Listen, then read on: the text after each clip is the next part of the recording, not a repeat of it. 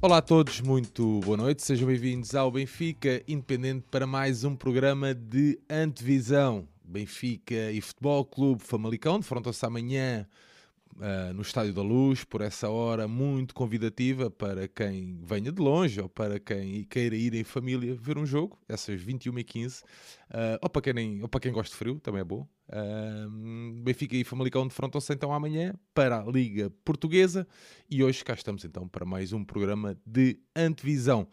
João Nuno, João Nuno Costa. João Nuno, boa noite, meu amigo, bem-vindo. Boa noite, Sérgio. Boa noite ao, ao João Nuno Souza. E boa noite aí ao pessoal todo que nos está a ver e vai ouvir depois. E vamos lá para mais uma divisão com um clube, como eu disse no Twitter, que é da terra do meu pai. É um não venhas com coisas. Não, não, é um clube. Tu tens um clube da terra do teu pai que é o União Desportiva de Lafões, ok? De Lange. De Lange, que é uma freguesia de Famalicão, mas é, é um clube que me diz um bocadinho, tem algum carinho porque, por causa disso. É um clube que também tem gente como, como o Vizela na semana passada, muito aguerrida e pertence a uma região que hoje em dia é quase dominadora do futebol em Portugal, que é a região do Minho, que tem muitíssimos clubes e clubes que, que o Benfica já viu esta temporada, como eu acho que pode acontecer no Famalicão. E em Famalicão aconteceu isso mesmo, uma vitória por um zero, que pode ser um obstáculo difícil e vamos lá antever e conhecer um bocadinho mais do Famalicão. Pois é, hoje aqui o nosso convidado João Souza a acompanhar-nos aqui na nossa mesa virtual, a representar e bem, já vão ver, o Futebol Clube Famalicão. João, boa noite, bem-vindo. Boa noite, Sérgio, boa noite, João. Uh, antes de mais, obrigado pelo convite. É, é sempre bom uh, vir aqui falar de futebol e falar do meu clube mais especificamente. Uh, saudar também a iniciativa, porque uh, oxalá que fossem todos assim e que todos tivessem a noção de que Uh, quando o Benfica joga, quando o Porto joga, quando o Sporting joga, há uma equipa do outro lado que, que, também terá os seus valores, não terá os mesmos argumentos, provavelmente, mas também, também tem o que mostrar. Tem um povo que representa, tem uma cidade que, que leva ao peito e, e, o Famalicão não será diferente. Uh, Infelizmente não se esperam muitos adeptos do, do Famalicão na luz, pelas razões que já mencionaste. Uh, uma sexta-feira à noite não é, não é um horário muito convidativo para quem venha do Norte, uh, até porque há muita malta que trabalha, mas uh, neste jogo acho que, acho que não nos podemos queixar muito dos horários, porque sendo que o Benfica tem jornada europeia na próxima semana, acho que temos também de, de ter essa solidariedade uns com os outros, da mesma maneira que se fosse o meu clube a, a estar nessa situação, também gostava que houvesse essa solidariedade uh, por parte dos outros, sendo que teoricamente o, o, nosso clube não, não fica prejudicado, se assim fosse uh, a história já, já era diferente, mas é, é, agradecer o convite. Muito bem, João, tens a ambição de ter que jogar à sexta-feira à noite para jogar uma competição europeia à meia da semana? É assim, uh, eu, eu neste momento não posso pedir muito, ou seja, uh, o, que, o que me permitir jogar uma sexta uh, nas competições europeias nem que seja quinta-feira às 5 da manhã, eu, eu, eu, acho que alinho neste momento. Uh, era, era mesmo um, um, sonho tornado realidade se, se conseguisse ver. Já esteve lá perto, já esteve lá yeah. perto. Já esteve lá perto por mais do que uma vez e uh, eu sei que ainda não entramos aqui na parte das antevisões, mas cheira-me que este ano também vai andar lá perto. a Primeira Liga tem várias equipas com, com uma quantidade de pontos bastante similar uh, e cheira-me que vamos chegar às últimas jornadas ainda com muita coisa por decidir uh, e neste momento temos o Arouca em sexto lugar que caso uh, seja o Porto ou o Braga, por exemplo, a ganhar a, a taça, poderá dar um lugar europeu, poderá ser outro clube, poderá ser o Famalicão, que está neste momento em forma na crescente. Taça? E na Sim. taça? E, e, até pode ganhar a taça, exatamente. Ou seja, uh, seria realmente um sonho uh, para quem acompanha o clube há muito tempo, uh, há mais tempo que eu, inclusivamente. mesmo as pessoas que viam o clube nestes distritais, na terceira divisão, na segunda divisão, ver agora o clube a lutar pela Europa ano após ano é já um orgulho, então chegar lá seria mesmo fantástico. Muito bem, João, excelente introdução, Viz já, isto vai ser bom. Dar as boas noites então à malta que já nos acompanha aqui no chat, deixar-vos um grande abraço e obrigado por estarem desse lado a tirar um bocadinho do vosso final de dia para estarem aqui na nossa companhia. Já sabem, como sempre, contamos também com a vossa participação aí no chat e não vale só falar do Celestino a dizer que era craque. Não comecem já a atacar o João. Muito bem. João, um, pá, a nossa pergunta sempre é, o nosso desbloqueador de conversa é sempre o mesmo, pá, para fazeres uma breve apresentação tua, que é para depois também não nos criticarem. Vocês nem deixaram um convidado se apresentar. João, vamos lá. Quem é o João Souza? Bem, uh, o João Souza é alguém que gosta muito de futebol, acima de tudo. Uh, gosta do Famalicão, eu, eu sou de Famalicão. Uh, não posso dizer que sou do Famalicão desde pequenino, mas desde, que, desde que acompanho o futebol mesmo de perto, que, que tenho acompanhado o Famalicão e quando comecei a, apanhar, acompanhar o Famalicão foi rápido que me apaixonei. Portanto, desde aí que tenho sido famalicense praticamente a 100% e agora sim a 100%. Um, obviamente que em Portugal ainda temos muita, muita gente e isto a meu ver é algo negativo, que é, é educado quase uh, a gostar de um dos grandes, mesmo sem uh, ter grande motivo para o fazer. Uh, a meu ver, fazia mais sentido uh, ligar-me mais ao clube da minha terra. Uh, era um clube que me representava muito mais, uh, portanto, era uma sensação completamente diferente quando eu vi o Famalicão a ganhar, até porque eram jogadores que, que a malta conhecia, eram jogadores da minha cidade, que estavam nos restaurantes, nos cafés, que estavam no parque. que eram primos de pessoas que eu conhecia, portanto, Uh, este bairrismo acaba por eh, nos ficar incutido e quando começamos a senti-lo é, é muito difícil não ficar uh, completamente apaixonado por um, um, clube assim. Hoje o Famalicão está diferente, uh, para melhor, obviamente, está, está a competir entre os grandes e, e eu obviamente fico muito orgulhoso. João, antes eu, vou aproveitar já para quebrar aqui o nosso alinhamento, até para dar seguimento a essa tua ideia e depois já claro. voltamos aqui para falares um bocadinho da tua experiência profissional, o que é que tu fazes também, o que é que não uhum. fazes. Mas esta ligação ao Futebol Clube Famalicão, esta, esta paixão pelo Famalicão, nasceu no contexto de casa ou não? É mesmo uma questão de dessa cena, como tu estavas a dizer, da terra, o Clube da Terra? Um, porque é algo que nós uh, aqui falamos com muita frequência, que é uh, questionarmos, por exemplo, no, teu contexto escolar, o escolar básico, se pá, a malta da tua idade, a malta da tua escola tinha a cena de ser do Famalicão já, percebes? É sim, eh, eu desde muito pequeno eh, que me recordo de haver muita gente do Famalicão, mas muito pouca gente só do Famalicão. Uh, ainda havia muita coisa de ter dois clubes, o que eu até entendo, porque nessa altura o Famalicão não estava na segunda divisão sequer, estava na terceira ou nas distritais. Ou seja, havia um gap demasiado grande e, o pessoal, claro, que queria ver os grandes, como eu, eu não, não era exceção a, a isso. E, bem, eu acho que a maneira como eu me apaixonei por este clube foi simplesmente pelo desejo de querer ver mais futebol. Um, eu estando em Famalicão não conseguia ver jogos dos grandes todas as semanas, uh, nem do Benfica, nem do Sporting, nem do Porto, no estádio, uh, dizendo mais concretamente, uh, e sendo que os bilhetes para o Famalicão eram baratos, comecei a ir ver cada vez mais vezes. a minha família não tem a tradição de seguir muito de perto o futebol, nunca me foi isso impingido assim com, com muita dureza sequer, é mais uma paixão minha, e, e, bem, quando comecei a ver o meu Famalicão a ganhar, uh, não eram muitas vezes, mas, mas quando acontecia era um sentimento completamente diferente. Uh, admito que demorei algum tempo até uh, conseguir ser só do Famalicão, porque acho que isso também é um pouco diferente.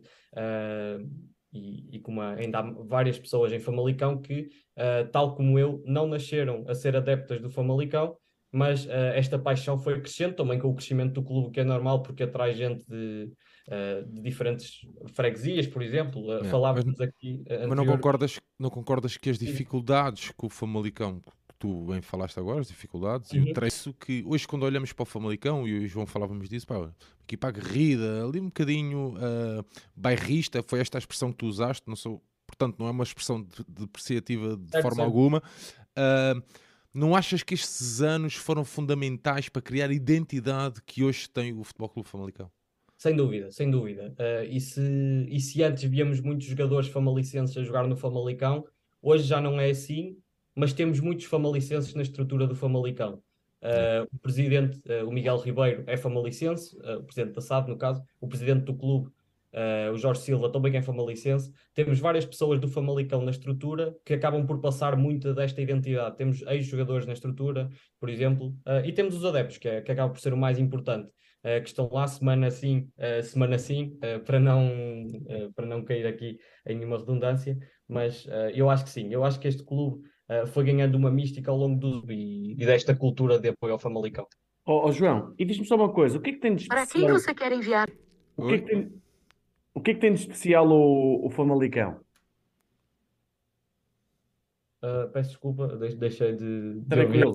De João, não, não faz mal. João, não estás a ouvir? Olha, sim, sim, sim, sim. Tudo, o que é que tem de especial o Famalicão? O que é que tem de especial o Famalicão? Olha, uh, boa pergunta. Primeiro, uh, é um clube que me representa, portanto, uh, é o meu clube preferido simplesmente por causa disso, porque me representa, representa a minha cidade, representa os meus amigos, e é um orgulho fantástico poder ver as minhas gentes a conseguirem bater-se com, com os altos nomes do futebol nacional.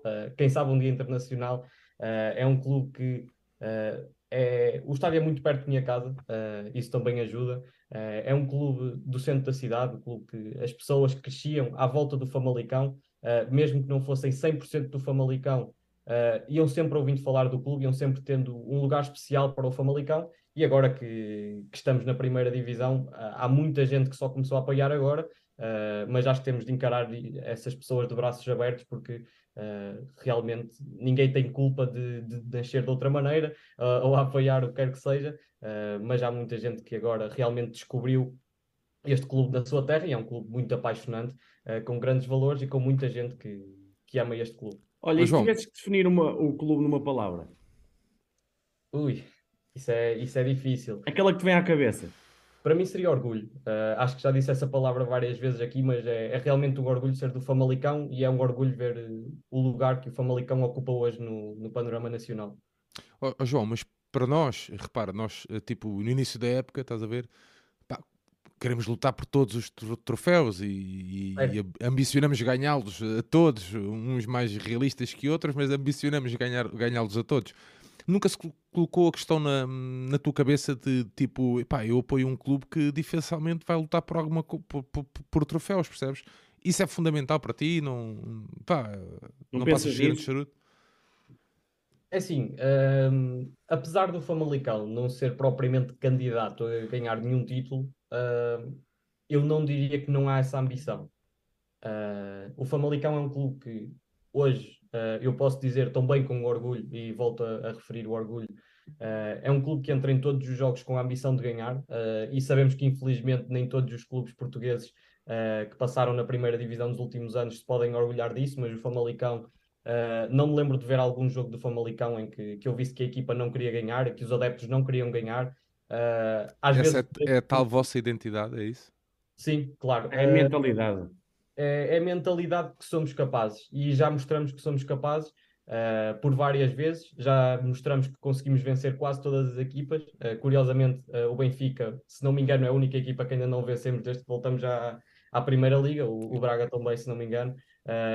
portanto, há aqui um carrasco que, que, espero que deixe de existir, mas, mas sim, há, há, claramente uma ideia de que nós conseguimos vencer qualquer um, uh, depois podemos vencer ou não, mas nunca, nunca vamos voltar as costas à equipa. Uh, o estádio está sempre cheio, claro que não é um estádio muito grande, uh, infelizmente. Mas é a dimensão, acho eu, na minha opinião. Eu acho que podia ser um pouco maior uh, e. Acho que podia ali aumentar um bocadinho. Pá, por exemplo, nós, para, para nós, eu percebo também que se provavelmente só nos grandes é que se coloca. Nos grandes não, nos clubes com maior expressão mediática é que se coloca esta questão, mas por exemplo, acho que o, o setor visitante é bastante pequeno. É. Uh, pá, eu acho que Honestamente, não sei se tem até essa possibilidade, se não. Atrás das, bali atrás atrás das balizas, ou pelo menos numa das balizas. Pá, ali um bocadinho tipo Gil Vicente. Uh, eu acho que ficava ali Sim, um bocadinho sei, mais composto. Um, uh, a questão do estádio em Famalicão tem, tem feito correr muita tinta, porque é uma promessa da Câmara Municipal uh, já há vários anos. E o estádio sendo municipal, não sendo da SAD, está sempre dependente da vontade da Câmara de fazer obras. Um, e não sei se já estiveram no Municipal de Famalicão, creio que sim. Já, já. Uh, certamente que se lembram que as condições não eram as melhores ou as mais modernas. Uh, e não sei se têm ideia agora do estádio do Famalicão, uh, e, e, falta bem para, para quem nos acompanha, mas não há os balneários convencionais. Temos uns contentores, contentores. Que balizas que fazem de balneários. é uma coisa antiquada. Sim, meio amadora, não é? É, não diria amadora, porque aquilo, apesar de serem contentores, são contentores dos melhores que há, mas são contentores. Uh, não, não há que dar uh, a, volta a isso. Uh, e realmente o clube precisa, precisa de dar esse passo em frente para crescer, apesar de isso não estar nas mãos do clube nem da SAD, está nas mãos da Câmara Municipal. que uh, continua a dizer que vai fazer o estádio, mas que uh, ainda não o fez e, portanto, o clube está aqui um pouco de mãos atadas. Uh, o clube já disse que, o clube, e quando falo do clube, falo também da SAD, da ambição que há em fazer crescer o Famalicão em termos de infraestruturas. o clube, o Futebol Clube Famalicão, construiu uma academia relativamente recentemente. Também há uma ideia de construir um centro de estágios para que as equipas da SAD possam treinar durante a semana, para que dependam o mínimo possível do estádio, porque a questão nem é só os balneários, é o ginásio, uh, todas, todas estas infraestruturas estão extremamente antiquadas no estádio municipal de Famalicão. Uh, não são condições de primeira liga. Há, há, clubes na segunda com muito melhores condições e clubes da primeira com piores condições não vêm muitos à cabeça, nem, nem hoje, sim, nem sim, sim, anos. Portanto, uh, é um clube que está a crescer uh, a passos largos, mas que as infraestruturas ainda não conseguiram acompanhar.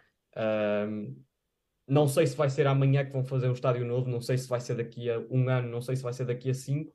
A verdade é que está prometido, uh, mas a verdade é que os meses passam e continua sem haver novidades a esse nível. Uh, estão sempre a dizer que vão fazer os planos para o novo estádio, uh, já foram aceitos, já, já foram aprovados, mas agora até que, que se começa a construir, isso está na, nas mãos da Câmara Municipal, que, a meu ver, uh, acaba aqui por ter um papel, uh, não, não, digo de hipocrisia, mas a verdade é que a Câmara Municipal de Famalicão sempre, sempre se orgulhou muito do Futebol Clube Famalicão, e, e bem, porque o Famalicão é uma das marcas que, que mais fazem brilhar este Conselho. Uh, não é a única, mas é uma das que, que mais fazem brilhar este conselho. Sim, eu, eu, por exemplo, eu, por exemplo Famalicão, sobretudo por causa do Famalicão. É, é o meu caso, tá eu sou aqui de baixo, não. Famalicão para mim é o clube de futebol, pá, com o devido respeito, atenção. É, sim, sim, claro, claro. Mas quando eu, pá, Famalicão, mas também pode ser uma coisa minha de, de ser adepto de futebol e então associar eh, tipo eu, é o tipo João, barreirense do Barreiro, é isso. O, o, João gozava muito de, eu, dizer que o Varzim era de Varzim. Não, não é o Varzim. Tipo, percebes? É, é aquela, é aquela coisa. Mas, ó oh, oh, João, eu queria fazer aqui uma, uma. abrir aqui um parênteses, porque uma das coisas mais fundamentais no futebol vocês têm, que são adeptos. E tu já é, referiste isso. Fundamental. E tu já referiste isso, e mesmo na questão da, das assistências, e tem-se visto, e mesmo das deslocações também se vê, também se tem. Pá, e eu queria te fazer aquela pergunta que uh, o chat já fez aqui mais que uma vez. Pá, queria mesmo fazer essa pergunta, apesar de ficar aqui, parece que não meio descontextualizada, mas era mesmo para não deixar fugir isto. Claro. Que é aquela questão, aquela triste episódio. O que é que tu achas daquele triste episódio da primeira volta com aquela do miúdo da, da camisola do Benfica? Eu acho que, ou seja, deixa-me só meter este parênteses. Eu não acho que não, não, se deve ir só pelo episódio em si. Eu acho que é mais a questão de. Uh, não, não, não, não, não é o episódio. Deixarem... Isto aqui não é. Isto aqui não é. Repara, isto aqui. Estou a falar com o João porque aconteceu no estádio do Famalicão. Eu mas sei, eu acho é que é, isto é um problema ainda muito é maior. Isso. A questão é de não poder utilizar uma camisola do Benfica numa bancada do estádio, sem ser na, na bancada visitante. O que não, é, porque tu, por mais bairrista que, por mais bairrista que vocês sejam, que todos os adeptos de Famalicão sejam. Um, claro. o Estádio da Luz está longe de ser perfeito. Longe. Certo. Muito longe de ser perfeito. Pá, mas eu quero acreditar pá, que uma pessoa que compra um bilhete e que se comporte como tal, pá, possa estar ali, percebes? Epá, oh, isso... João, é, só, é, é, um bocado isto, a pergunta no geral. Achas que esta medida não é um bocadinho, anti, um bocadinho grande anti-futebol?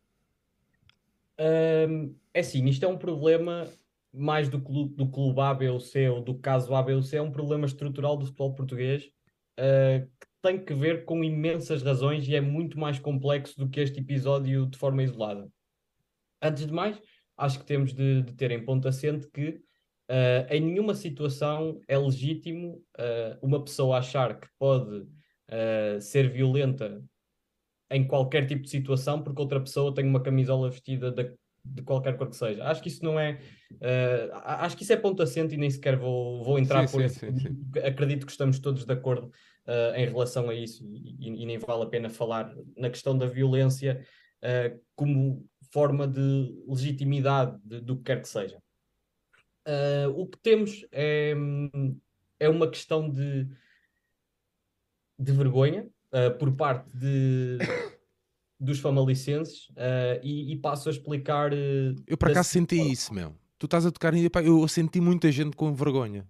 Um, é assim, antes de mais, esse caso em específico, uh, houve várias versões da história. Uh, sim, sim, mas isso. Que, tanto que uh, nem, vou, nem vou entrar muito neste caso em específico, porque as versões são tantas que.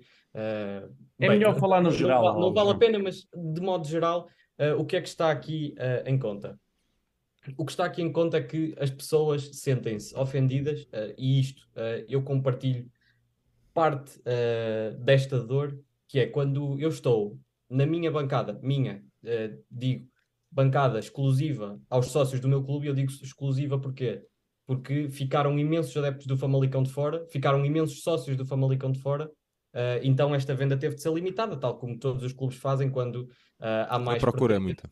Exato, normalmente são bilhetes exclusivos de sócios. quando vemos uma pessoa da nossa terra a apoiar um clube grande contra o clube da própria terra. Uh, isto é uma coisa que magoa profundamente qualquer pessoa de qualquer clube da sua terra, uh, seja do Benfica, seja do Porto, seja do Sporting. Uh, não há aqui uma questão de, de, ser do Porto, do Sporting, sim, do Benfica. até porque quase sempre estas coisas acontecem. em Famalicão, infelizmente, acontecem mais vezes do que deviam.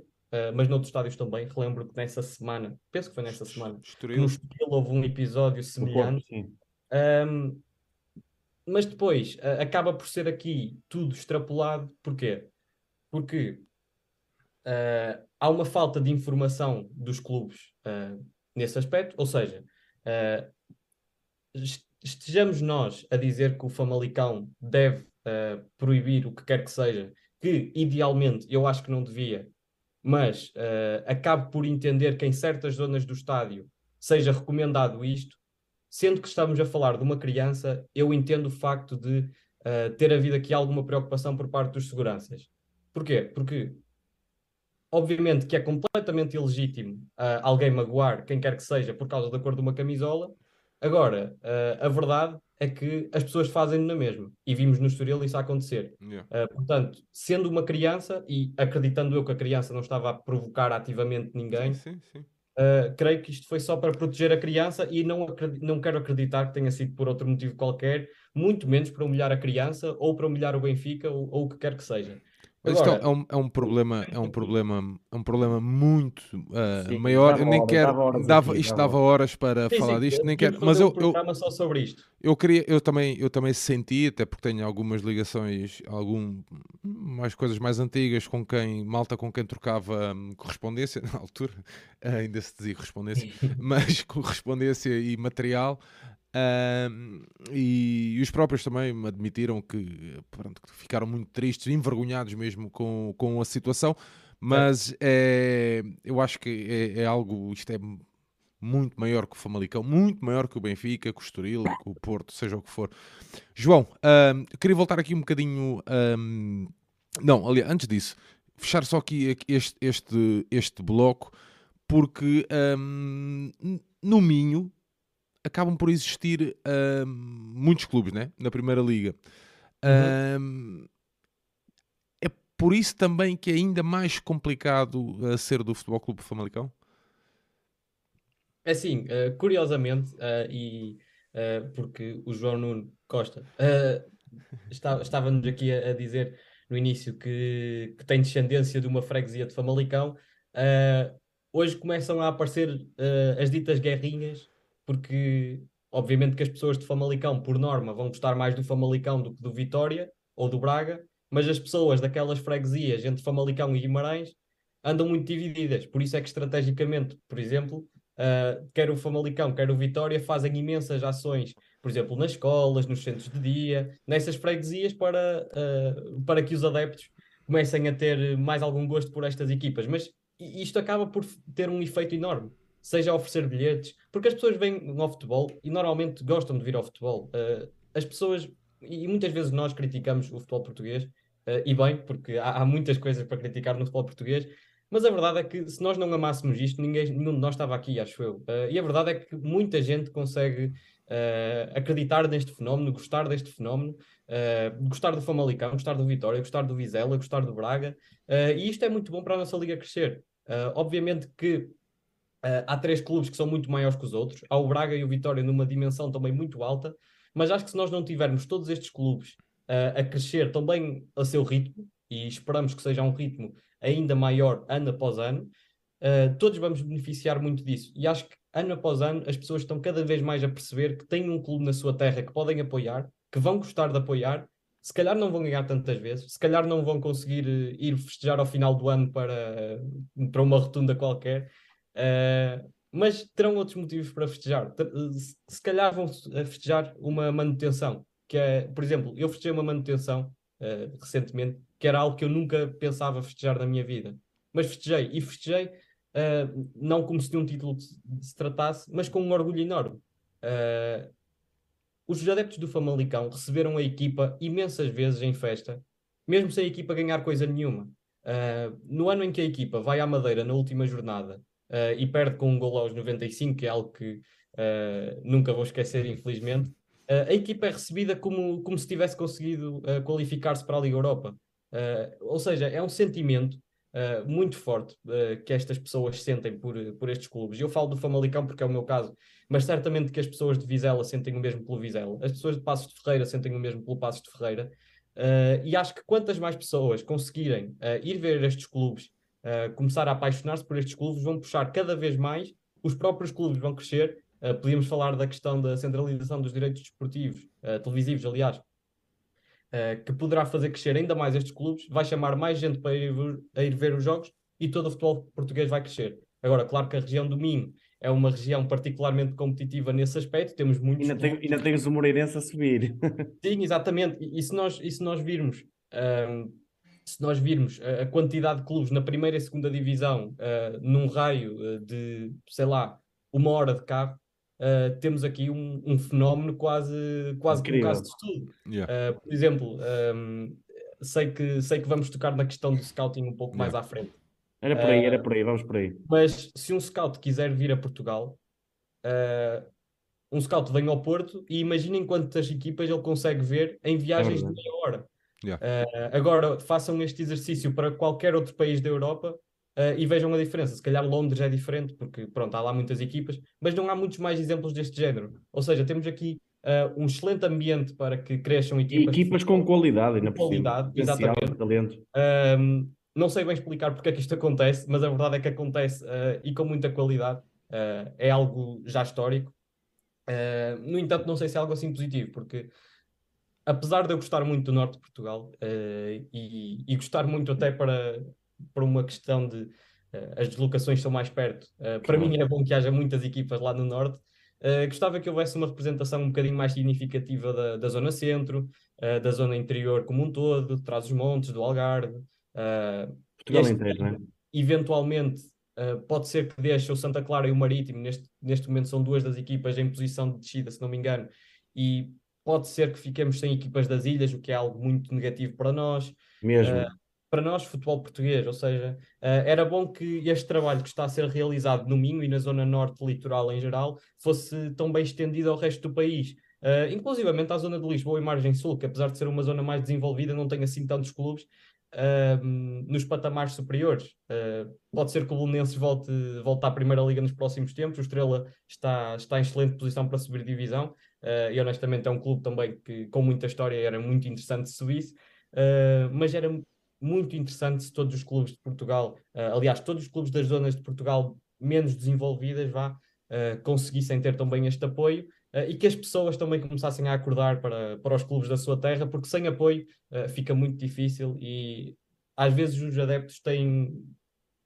têm tendência a desvalorizar o impacto que, têm, que podem ter quando apoiam estas equipas mais pequenas, porque um, como eu vos disse, eu não apoiei o Famalicão a minha vida toda, Uh, mas uma coisa é certa, uh, eu festejei campeonatos de outra equipa, uh, não digo que não, mas eu senti-me, quando o Famalicão subiu à primeira divisão, senti que eu subi de divisão. Eu yeah. estava lá, estava lá todas as semanas e sinto que eu ajudei de alguma maneira, de alguma maneira ao clube a subir. Se calhar não ajudei, mas tenho essa sensação de pertença, de eu consegui isto também. Uh, não é um clube que está a dezenas ou a centenas ou a milhares de quilómetros que conseguiu, uh, independentemente da, da, proximidade que a pessoa possa ter uh, e do gosto que a pessoa possa ter por esse clube, nunca vai ser a mesma coisa. portanto, convido toda a gente que, está, que está a ouvir este programa. E, assumo que sejam benfiquistas na maior parte, e não estou a dizer para deixarem de apoiar o Benfica, uh, mas tirem um sábado à tarde e vão ver o clube da vossa aldeia, da vossa cidade, uh, deem uma oportunidade, porque provavelmente vão ficar muito bem surpreendidos. Olha, João, e temos de nós aqui na nossa investigação sobre a tua pessoa, digamos assim, percebemos que estás, na, estás ligado à área do scouting. O que é que te atrai nessa área e já agora, se tu achas que Portugal trabalha muito bem na detecção de talento? E se a região do, do Minho também tem muito esse talento? Uh, é assim, Portugal historicamente uh, tem de tem de ser bom em scouting. Porquê? porque nós não vamos lá gastar muitos milhões, uh, já sabemos isso. Nós não conseguimos competir com as ligas do top 5 uh, eh, em termos de, de, dinheiro gasto em transferências, uh, mesmo se compararmos com ligas como a holandesa ou a belga, se calhar os clubes de média pequena dimensão ainda têm mais dificuldades aqui, e mesmo se olharmos para os grandes portugueses, e o Benfica é um grande exemplo disso, são sempre clubes que, que cresceram a vender jogadores. E, e o Benfica mesmo nesta altura em que financeiramente tem estado bastante mais estável, e ainda bem para o futebol português, um, se não fosse o scouting de qualidade que é feito pelos clubes portugueses, não conseguíamos estar a lutar com os melhores da Europa ano após ano. E conseguíamos, uh, falo de Benfica e Futebol do Porto sobretudo, um, espero que o Sporting consiga, consiga também lutar com esses clubes uh, nos próximos tempos. Mas para mim é impressionante como um clube com os meios do Benfica, que apesar de ser uma estrutura altamente profissional, uh, não dá mais de 20 milhões por jogador nenhum, uh, exceto uma exceção ou outra, consegue ir buscar o Enzo Fernandes, uh, consegue formar um João Félix, apesar disso não, não ser muito scouting, mas o Enzo Fernandes é um excelente exemplo. e mesmo agora, o, o, Benfica tem sido muito mais racional nas contratações, e todo o mérito para o Benfica. Basta ver que sempre que o Benfica gasta dinheiro, agora tem sido com critério, tem sido. como é que eu ia dizer isto sem, sem, sem ser muito rude?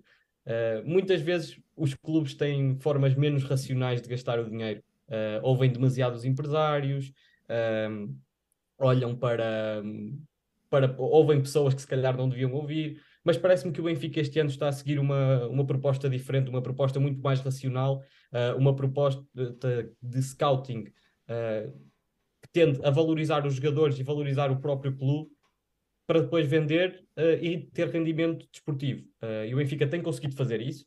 Uh, os clubes portugueses de média dimensão também estão a conseguir isso. O Braga vendeu o Vitinha, apesar do Braga ser ter formado o Vitinha, é, é um exemplo do grande trabalho que os clubes portugueses têm feito.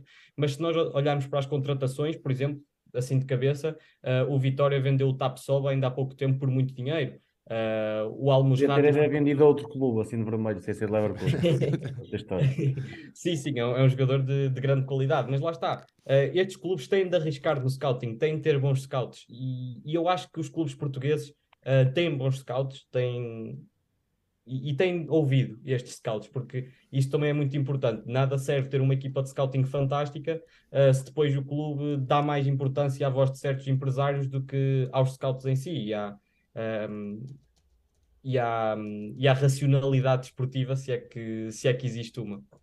Olha, e João, mas só, só para terminarmos esta questão do, do scouting, tu és aquela pessoa que está desde as 10 da manhã a ver sub-10, às 11 da manhã sub-15, às 3 da tarde sub-17, consegue, tu tens essa, esse gosto?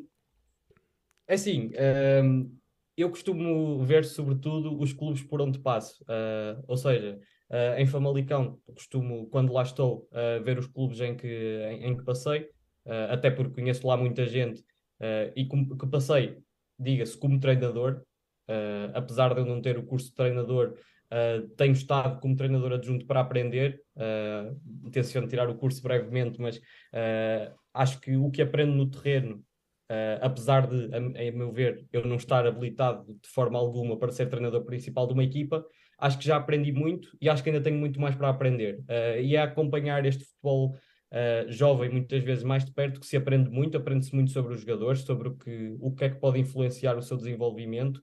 Uh, claro que ainda não podemos ver que frutos é que estamos a colher, porque isso se calhar só vamos ver daqui a 5 ou 10 anos. eu já tive o privilégio de trabalhar na formação no futebol masculino e agora estou no futebol feminino. Uh, tenho visto também uh, equipas de vários escalões e a verdade é que aprendo muito com isto. Uh, conheço jogadores novos, conheço treinadores novos, conheço novas maneiras de jogar Uh, olha, já lá vamos e olha que o Famalicão eu acho que está a fazer um, um, trabalho muito, muito, muito engraçado e muito interessante nisso e está a ter aqui alguns frutos. Se, se não esta época, já tem algum ou outro, principalmente o Sá, que eu gosto muito do que vi. Gustavo, sim. Sim, que, que eu acho Acabou que... de levar. Exato, e eu acho que está a fazer um percurso, aliás, como se vê na equipa de júniores, que tem feito um campeonato excelente e ainda agora teve boas vitórias e pronto, eu acho que, que o Famalicão também está, também está a trabalhar muito bem nessa área, mas força Sérgio agora. João, o Famalicão tem 10 presenças na Primeira Liga.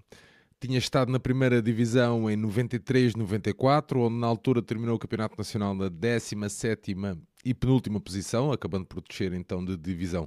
Esteve alguns anos em escalões inferiores e de 2015 a 2019 esteve na segunda liga.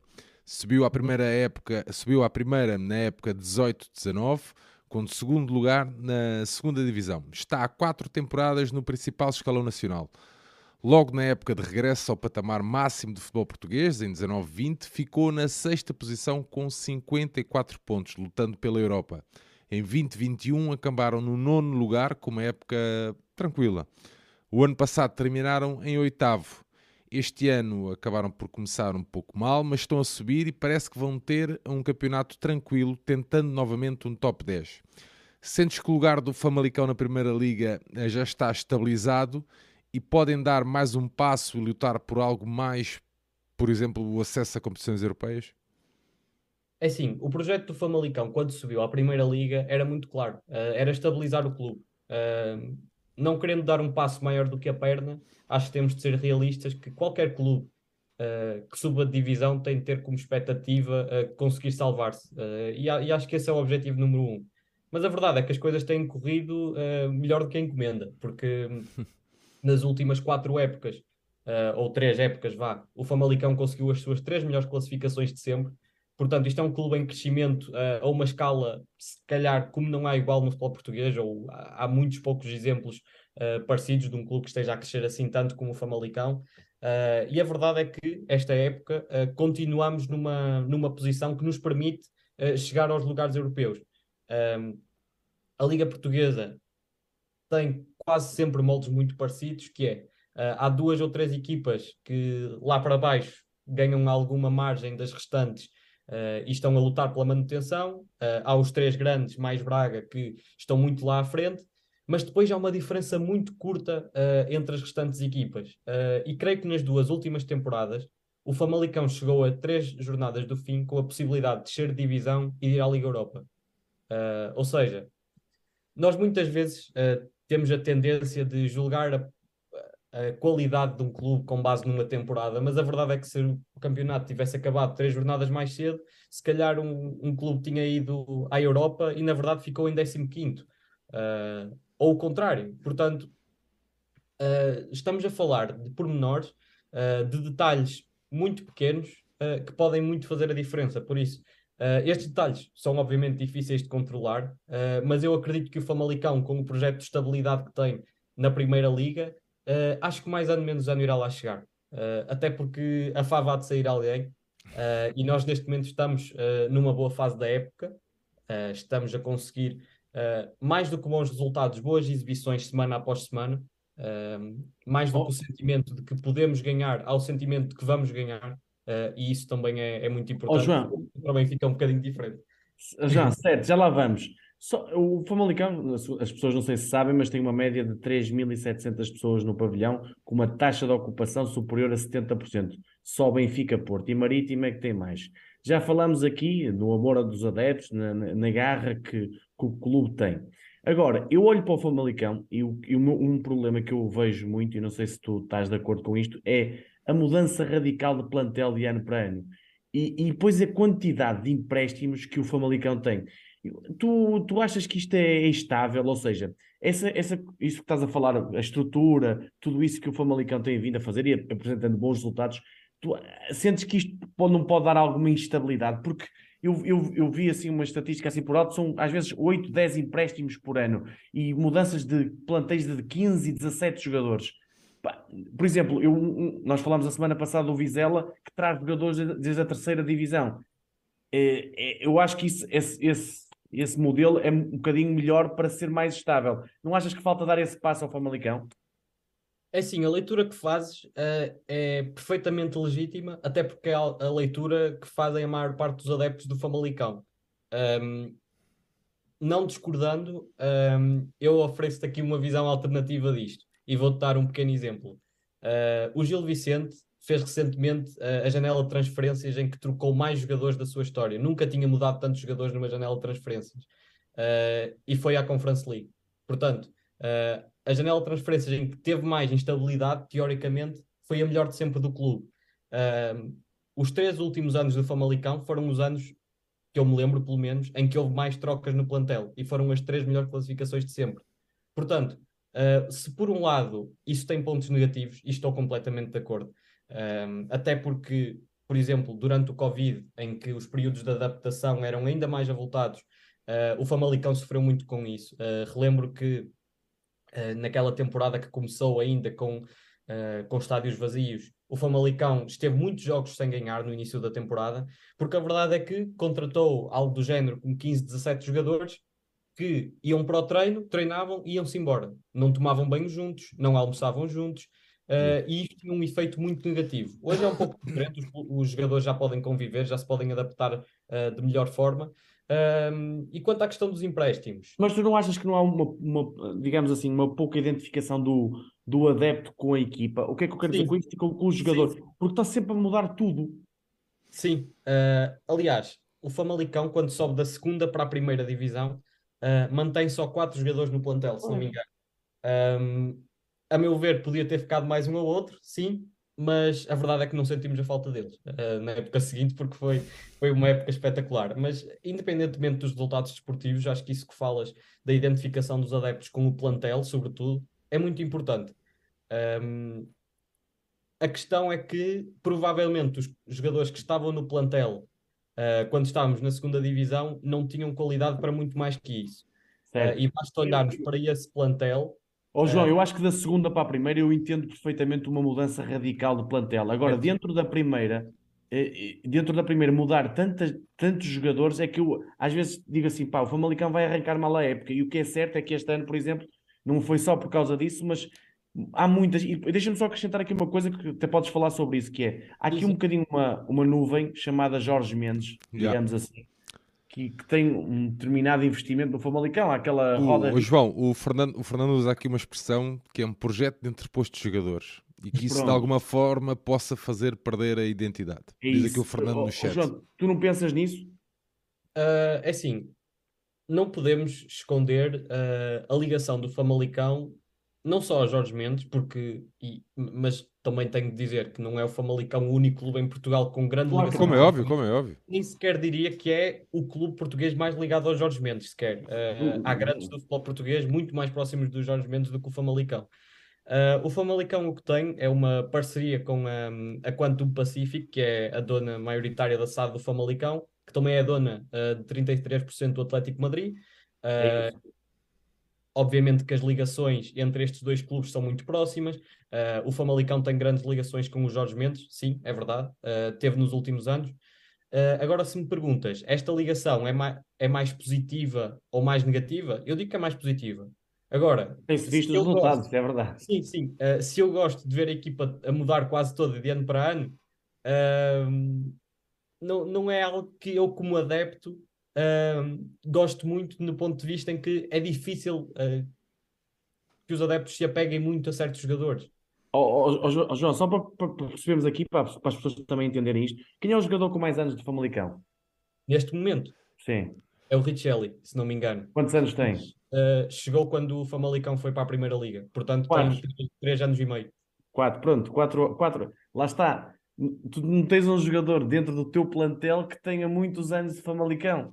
Pá, e isto é, é, é uma.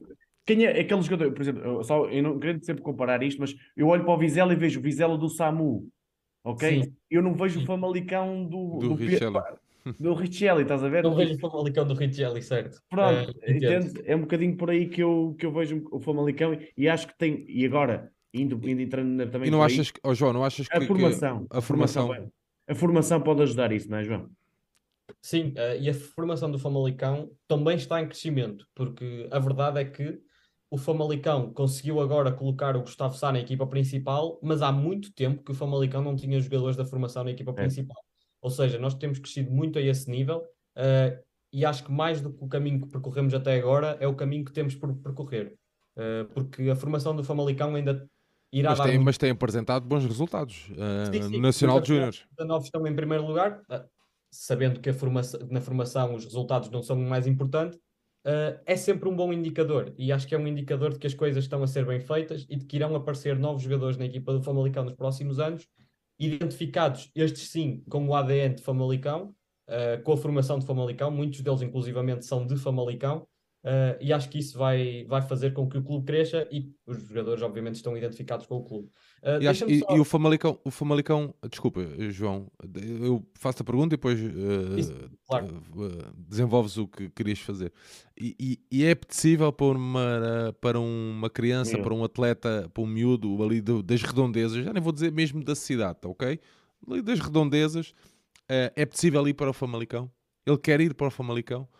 Em detrimento de ir para, será, o Braga. Para, para um Braga, por exemplo, ou para um Vitória, ou seja, para o que for. Falas de, de jogadores da formação. Uh, Sim, miúdos, miúdos, miúdos, miúdos. Imagina, okay, okay. Uh, miúdo da terra do pai do João, que, pá, que é um craque, será que ele vê ali no Vizela que, que o Vizela, sei lá, tem as condições para lhe dar para ele desenvolver a sua capacidade, percebe? as suas capacidades? É assim, uh, na região norte, hoje, uh, obviamente que o Futebol Clube do Porto é a maior potência em termos de formação. Uh, o Braga, em segundo lugar, a meu ver. Uh, acho que o Vitória está também num nível muito alto, mas o Famalicão está muito perto disso.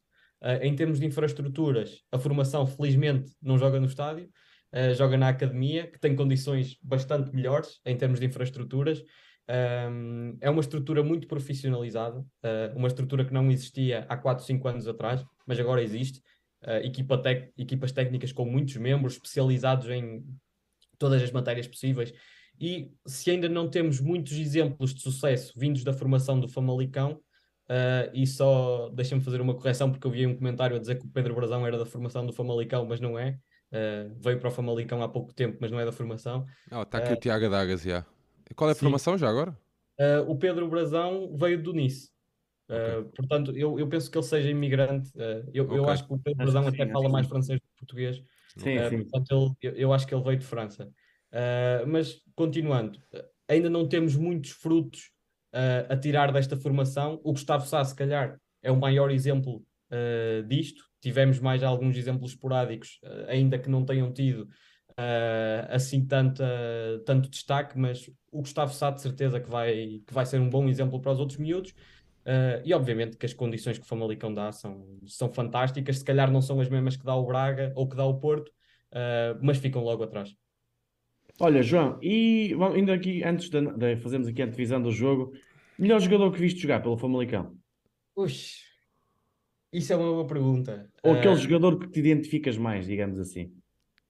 É uma boa pergunta, mas se calhar é mais fácil para mim responder a isso do que para ti seria do Benfica, porque eu se calhar só tenho que pensar nos últimos 3 ou 4 anos. uh, porque os outros não, não chegam lá bem perto. Uh, é assim, o meu jogador preferido sempre do Famalicão, curiosamente, é dos tempos da segunda Liga, uh, é o Pato Tessis. hoje é titular no Raio Vallecano, na, na Liga Espanhola, ou seja, é um, é um jogador Uh, é provavelmente o jogador com mais qualidade que havia nessa equipa de segunda liga. Infelizmente o Famalicão não o conseguiu manter, não por falta de vontade, mas por, por outras coisas. Uh, esse é o jogador que eu mais gostei de ver jogar no Famalicão. Mas nos tempos de Primeira Liga, se me perguntas qual foi o jogador que mais me apaixonou uh, no Famalicão, é muito difícil dizer-te, mas eu vou pensei, dar. Pensei que ias dizer logo um de cabeça, mas pronto. Eu, eu vou-te dar aqui um top 3. Um lagarto. o Pedro Gonçalves, uh, sem, sem uma ordem específica. Uh, o Tony Martinez, que é, que é absolutamente fantástico. Uh, no, no, Famalicão foi um avançado quase irrepetível. Tivemos o Banza que fez muitos e muitos golos, mas acho que ainda não conseguiu chegar ao nível de Tony Martinez no Famalicão. acho que era um, um jogador mesmo muito completo e apesar de. E não vais dizer nenhum deste plantel? não vou dizer nenhum deste plantel ainda, um, apesar, por exemplo, uh, deste plantel, uh, eu sou muito fã do Alexandre Penetra, uh, certamente que vocês conhecem muito bem, do, do Ivan Reimer também, que é um Ah, pronto, era isso que eu tinha a dizer. Uh, e vou dizer também aqui uma menção honrosa para o Fábio Martins, que é um jogador fabuloso, mas não tanto em termos de rendimento, apesar de ter rendido muito, mas era daqueles jogadores que fazia levantar o estádio, e isso não, não tem preço. Não tens, saudades, não, tens saudades, não tens saudades do Diogo Gonçalves? Tenho, tenho muitas. E, e, fiquei muito triste por não o devolverem.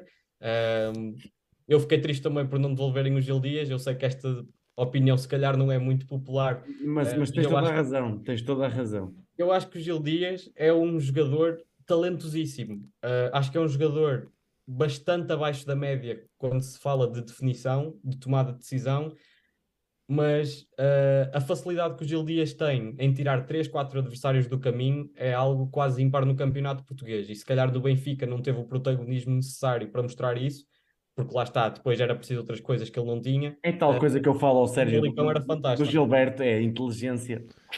Bom, não é vamos tal... começar por aí. Ó oh, João, não, não. e o melhor treinador? O melhor treinador é João Pedro Sousa, uh, sem, sem dúvida alguma. Não vou dizer o Silas. Olha, olha se tivesses, se tivesses que se tivesses que escolher um, um jogo mais marcante da tua vida enquanto adepto de Famalicão, Uh, não é por bons motivos, mas é sem dúvida alguma uh, o jogo contra o Marítimo, 3 a 3, uh, que nos tirou a Europa no, no último segundo, quase. Porque é um jogo que o Famalicão precisa de. É um jogo em que o Famalicão precisa de pontuar, na verdade. Um, ou de ganhar, não, de ganhar, exatamente. Ganhar, ganhar. Precisa de ganhar na Madeira. O Famalicão vê-se a perder, marca aos 87 por um jogador que também vocês bem conhecem, Rodrigo Miranda empata o jogo, falta, falta um gol para fazer história, para, para irmos à Europa. Ruben Lameiras marca aos 91 minutos. Uh, pronto, e, e, acho que toda a gente sabe o que é que acontece a seguir. Uh, o Marítimo iguala aos 96, ou lá o que é, uh, e atira os meus sonhos por água abaixo. não foi nada bonito de se ver, mas foi sem dúvida um jogo que me vai ficar marcado para sempre uh, por razões negativas, mas também pelo orgulho que foi uh, e por estar ali 90 minutos com o coração nas mãos. E acho que nunca me senti assim com um jogo de futebol, sem ser se calhar na final do Euro. Mas esse é o teu sonho enquanto adepto do, do Famalicão? É ver o teu clube na Europa? Uh, diria que sim. A curto prazo diria que sim. Uh, acho, que é, acho que é uma prova uh, e acho que seria um bom prémio para mostrar a competência do clube nos últimos anos e seria um bom prémio, acima de tudo, para os adeptos que estiveram com o clube uh, nos momentos menos bons. Uh, se calhar eu não me enquadro nesse grupo de adeptos porque uh, não sou adepto do Famalicão há 15 anos, mas há cerca de 15 anos o Famalicão esteve próximo de desaparecer e não desapareceu porque os adeptos o salvaram. foi um grupo de adeptos que na altura conseguiu dar estabilidade financeira ao clube para que, que este não desaparecesse. e ver que, que hoje o clube está onde está é certamente um orgulho para todos eles e para a cidade, por isso seria sem dúvida um, um sonho fan, fantástico para mim e para a cidade uh, ver o nosso clube nas competições europeias. Muito bem, João Nuno e João Sousa, fechamos aqui o primeiro bloco com uma hora. Pô, o João fala bué, vou-te contar, fala, fala muito e bem, atenção. É Vamos então meter o foco no jogo de amanhã, Benfica e Futebol Clube Famalicão. Uh, na ah, Deixa-me só, deixa só fazer uma, uma, um parênteses, porque me esqueci de referir o Ugarte. Estavam uh, ah, aqui, estavam aqui malta a queixar-se. Estava aqui pois, malta pois, a queixar-se. Uh, o Ugarte é também é dos meus jogadores preferidos de sempre. Uh, tenho uma camisola dele, por acaso, uh, e desejo-lhe tudo de bom e espero que seja vendido por muito dinheiro, pelo Pedro Gonçalves. Pode continuar. Muito bem, então vá. Benfica e Famalicão de Frontas então amanhã no Estádio da Luz, às 9h15, para a 23 jornada do campeonato. Famalicão encontra-se na décima posição. É nona, da, é nona, é nona. É nona, no nona é posição da tabela classificativa, fruto de 8 vitórias, 3 empates e 11 derrotas. Começou muito mal a época, sob a liderança técnica do Rui Pedro Silva, com apenas um triunfo nas primeiras sete jornadas. Acabou por levar à saída do treinador e o regresso ao clube de João Pedro Sousa. Tinha liderado o clube em 19-20 e meio de 20-21. Depois de ter iniciado de forma intermitente a nível de resultados, João Pedro Sousa com o seu Famalicão conseguiu 8 triunfos nos últimos 12 jogos oficiais. Está nas meias finais da Taça de Portugal e tem subido vários lugares no Campeonato Nacional, afastando-se da luta pela manutenção. João, que Famalicão esperas ver amanhã na luz diante do líder da tabela classificativa? infelizmente vai ser um Famalicão limitado por algumas ausências. Uh, o jogador que, a meu ver, se estava a apresentar a melhor nível no Famalicão nesta época uh, está fora, não é o Ivan Reimer, por muito que, que ele estivesse muito bem, uh, é o Puma Rodrigues, uh, um extremo panamenho que infelizmente não fez muitos jogos esta época, teve uma lesão grave, mas estava a um nível altíssimo e sem dúvida que faria a diferença, mas está lesionado e não joga mais esta época. Oh, oh João, deixa-me só discordar, já falas, deixa-me só discordar nesse ponto o Puma Rodrigues é bom, o Ivan Raim é bom, mas o jogador mais importante e que também não vai estar amanhã no Estádio da Luz chama-se Santi Colombato. Mas pronto, forte. É assim, uh, o Santi Colombato, não sendo uh, o jogador que esteve ao nível mais alto, eu concordo que seja o jogador mais importante. É um jogador absolutamente fantástico uh, e realmente é um jogador que está, que está lesionado, lesionou-se com uma lesão bastante feia de se ver. Uh, se não a viram, não vão procurar, porque o jogador torce o braço todo. Uh, provavelmente vai estar de fora, sim.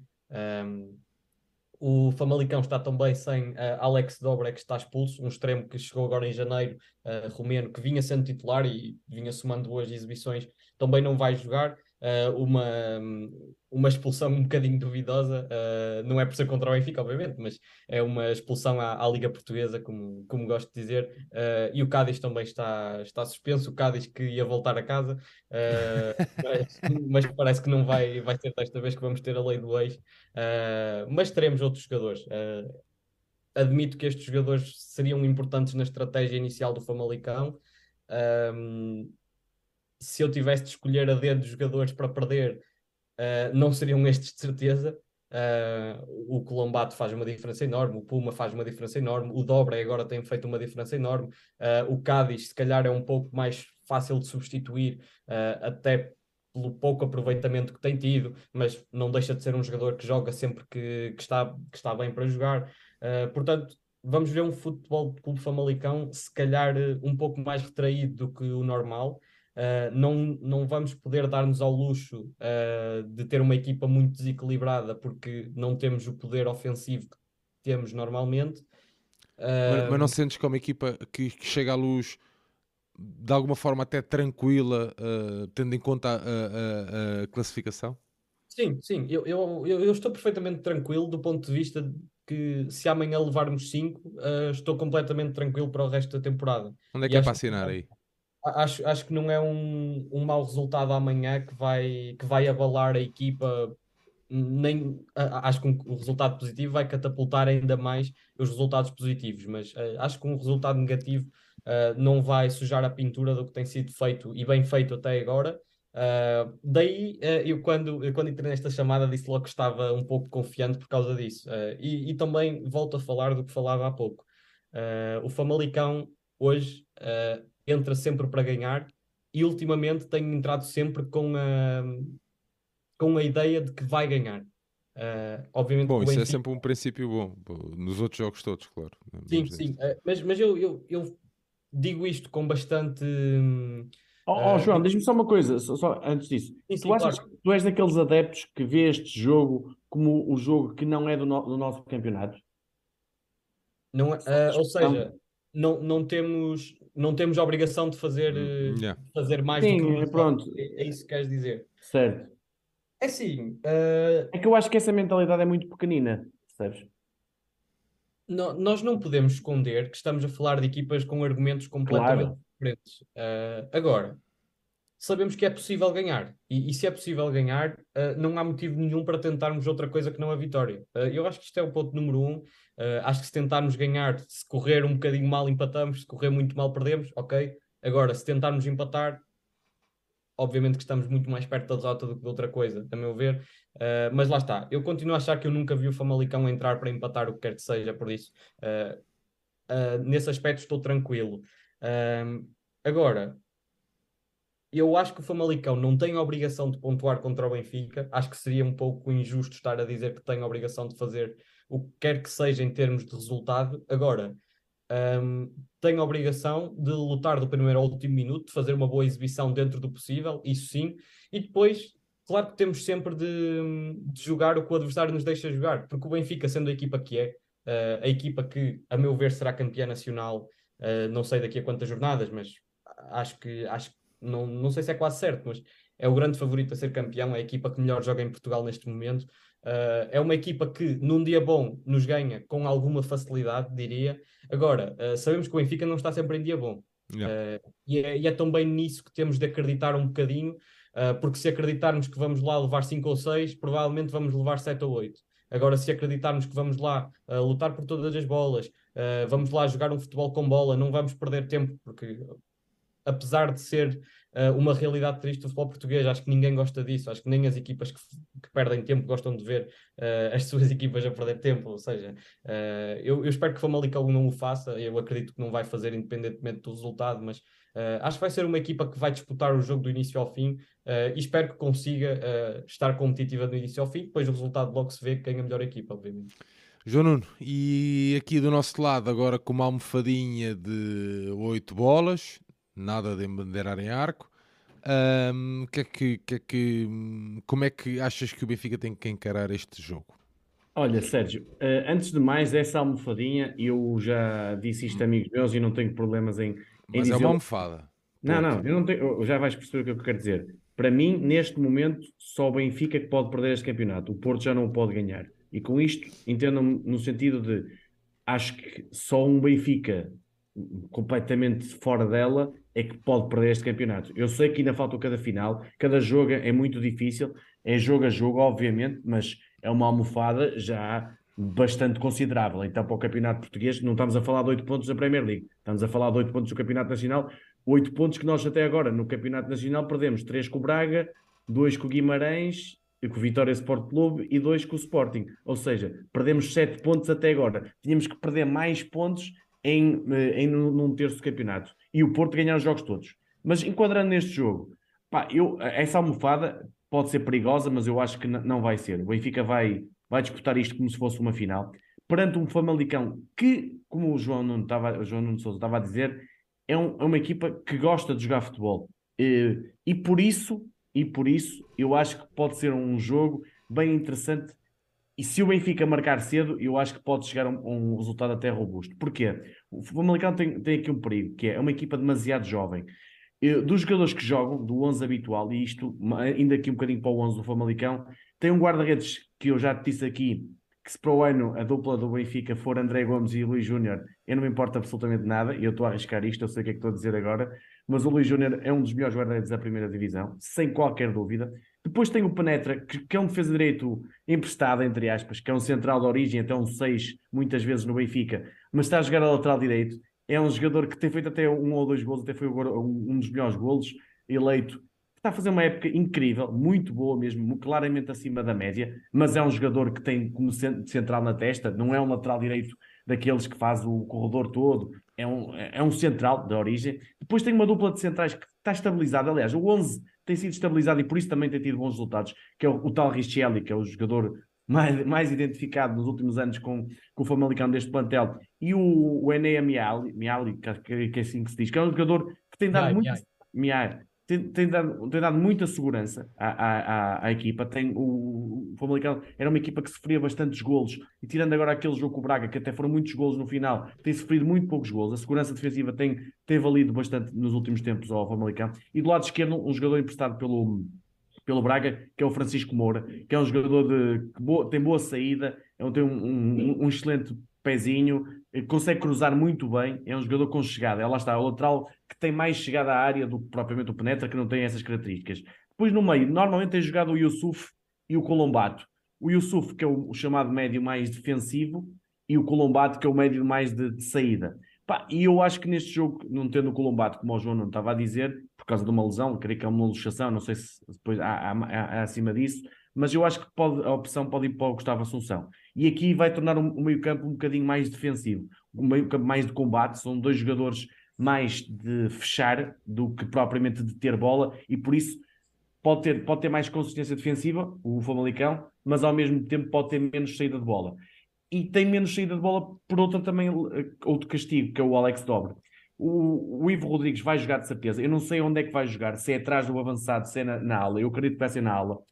Depois, o Ivan Raim também vai jogar, que é, o, que é o jogador com, eu diria, mais perfume a jogar futebol. Pá, é, tem um, um, uma classe na saída, executa muito bem, tem um, uma definição boa, eh, faz golos muito bonitos. É um, é um jogador que dá gosto ao, ao, ao, adepto de futebol ver. É daqueles que eu pagava bilhete para ver o Ivan Raimes jogar. Agora, ao lado destes dois, no, no, no 4-2-3 ou nestes três, eu não sei se vai jogar o Leandro Sanca. É capaz de jogar, marcou o gol na última jornada, está motivado, acredito que seja um dos extremos do, da equipa. Apesar de ser um jogador mais, se calhar, de transição do que propriamente um jogador de mais de pé para pé. E depois na, na, o avançado, não tendo o Cádiz, e eu acho que nestes jogos não é bom para o Famalicão ter o Cádiz, porque é um jogador mais de ataque posicional, não é um jogador tanto de costas, de jogar, de jogar nas costas. Eu acho que o Danielson Júnior, que foi um jogador que passou pelo Passo Ferreira e que fez uma boa época, eu acho que vai acabar por jogar. E será um bocadinho por aqui que o, que o Famalicão vai jogar. Do lado do Benfica, e é isso que a nós, benfiquistas, nos interessa mais, dado que o Roger Smith, e mal, na minha opinião, seja pela Liga, que o obriga depois do castigo, seja pelo Benfica, eu acho que o Roger Smith devia falar, mesmo estando castigado, pá, eu quero ouvir o meu treinador, eu quero ouvir os verdadeiros, uh, a quem, quem interessa ouvir o futebol. Eu não quero ouvir a CMTV, não quero ouvir a CNN ou esses canais a falar sobre árbitros e tudo mais. Eu quero ouvir o meu treinador a falar sobre futebol. Eu acho que não se devia proibir, seja lá quem for, se foi o Benfica a não querer, se foi a Liga a não, a não, a não, a não possibilitar isso, dada a suspensão, não faz sentido absolutamente nenhum. E por isso, o que, as notícias que surgem é que o Chiquinho, da, da lesão que teve no, no jogo com o Vizela, e o, e o Gonçalo Guedes está lesionado. Surgiu nos últimos dias, ou ontem, à noite, na Sport TV, é essa, essa lesão. Dado isso, isso facilita o 11 que eu acho que o Benfica vai lançar, porque não há assim muito ainda por onde escolher. Ou seja, pá, Odisseias, uh, Bá, uh, António Silva, Otamendi, Grimaldo, Florentino, Fred, eu chamo-lhe o Fred, uh, João, não sei se. Pronto, é, é, é, há aqui uma mudança para Vizela. Eu acho que também ocorreu mal uma coisa em Vizela. O Benfica pôs o 11 que eu tinha dito, até pessoas Sim. ali no, no Twitter tinham dito, mas, mas eu acho que o Roger Smith fez um erro, que é colocou o Guedes do lado esquerdo, o Neres no meio e o João Mário à direita. Eu acho que nestes três, e, e não vai ser o Guedes, vai ser o Rafa, eu acho que o, o Rafa tem que estar no meio o Neres à direita e o João Mário na esquerda e não na direita. Porquê? Porque combina muito bem com o Grimaldo. A, okay. a, a, a, questão das tabelas, eu acho que foi um dos erros que o Roger Smith fez em, em, em Vizela. E eu também, após Vizela, deixa-me só dizer-te aqui, eu não fiz o rescaldo, mas é, é, há uma coisa que faltou, não aqui, estou no, no, geral que eu ouvi, dar o mérito ao Vizela. O Vizela soube muito bem ler o Benfica. O Vizela percebeu onde é que estava a debilidade do Benfica. O que é que o Vizela fez? foi colocou muitos homens no meio. E o Benfica, como estava com mais propensão ofensiva, porque o Fred já não estava à frente, estava no meio, tinha menos jogadores para descer, ou seja, depois da primeira hum, zona de pressão, quando, é, quando era batido, o Benfica não recuava tanto. E havia muita densidade de jogadores, os extremos do Vizela iam por dentro, e muita gente para o Florentino e para o Fred. E por isso a saída de bola, com os jogadores inteligentes que eu te disse, aliás, eu disse na altura, antes, antes do jogo, que era uma das locações mais difíceis, e se calhar foi tira, juntamente com Braga, aquela que nos criou mais dificuldades, o resultado não mostra nada daquilo e até se calhar nem merecemos. É, acaba por não ser justo. Sendo, então, semos, sendo justos, nós claro, acaba por ser. O, o Vizela merecia pontos daquele jogo pelo que jogou. É, epá, para mim, para mim pareceu um equipe, mas também é daquelas vitórias que se fazem os campeões. Acontece sempre isso. E portanto, eu acho que o Famalicão não vai ter tanta saída de bola, vai ser um Famalicão mais retraído, como o João estava a dizer, mas é, é, pode ser uma equipa perigosa.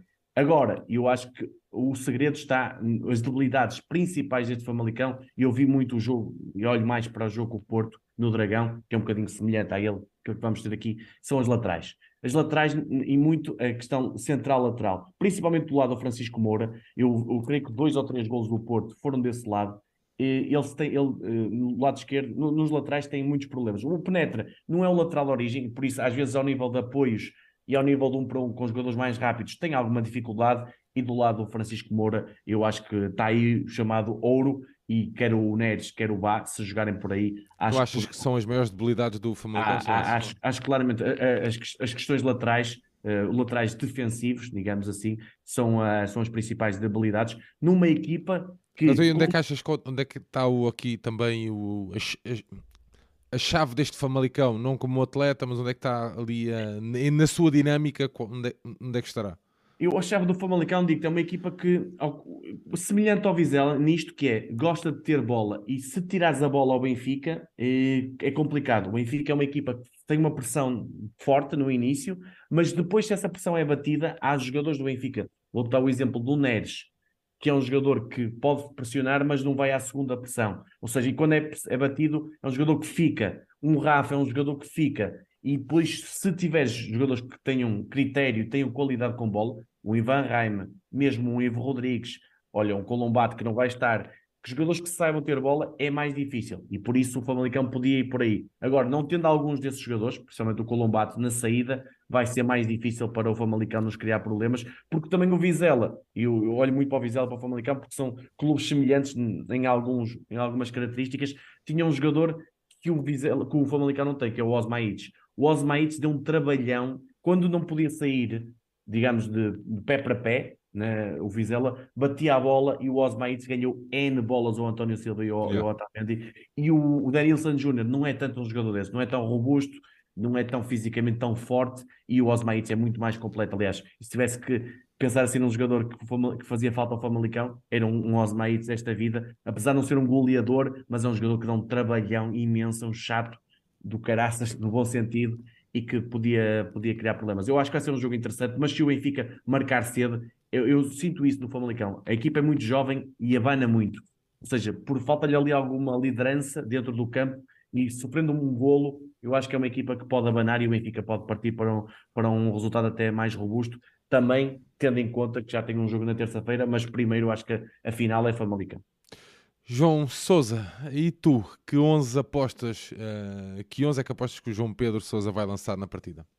É assim, eu uh, tenho a dizer que concordo uh, com, o, com o João Nuno em quase tudo o que ele disse, aliás, acerca das duas equipas. Acho que, que a análise, é, a minha é muito próxima daquilo que ele disse.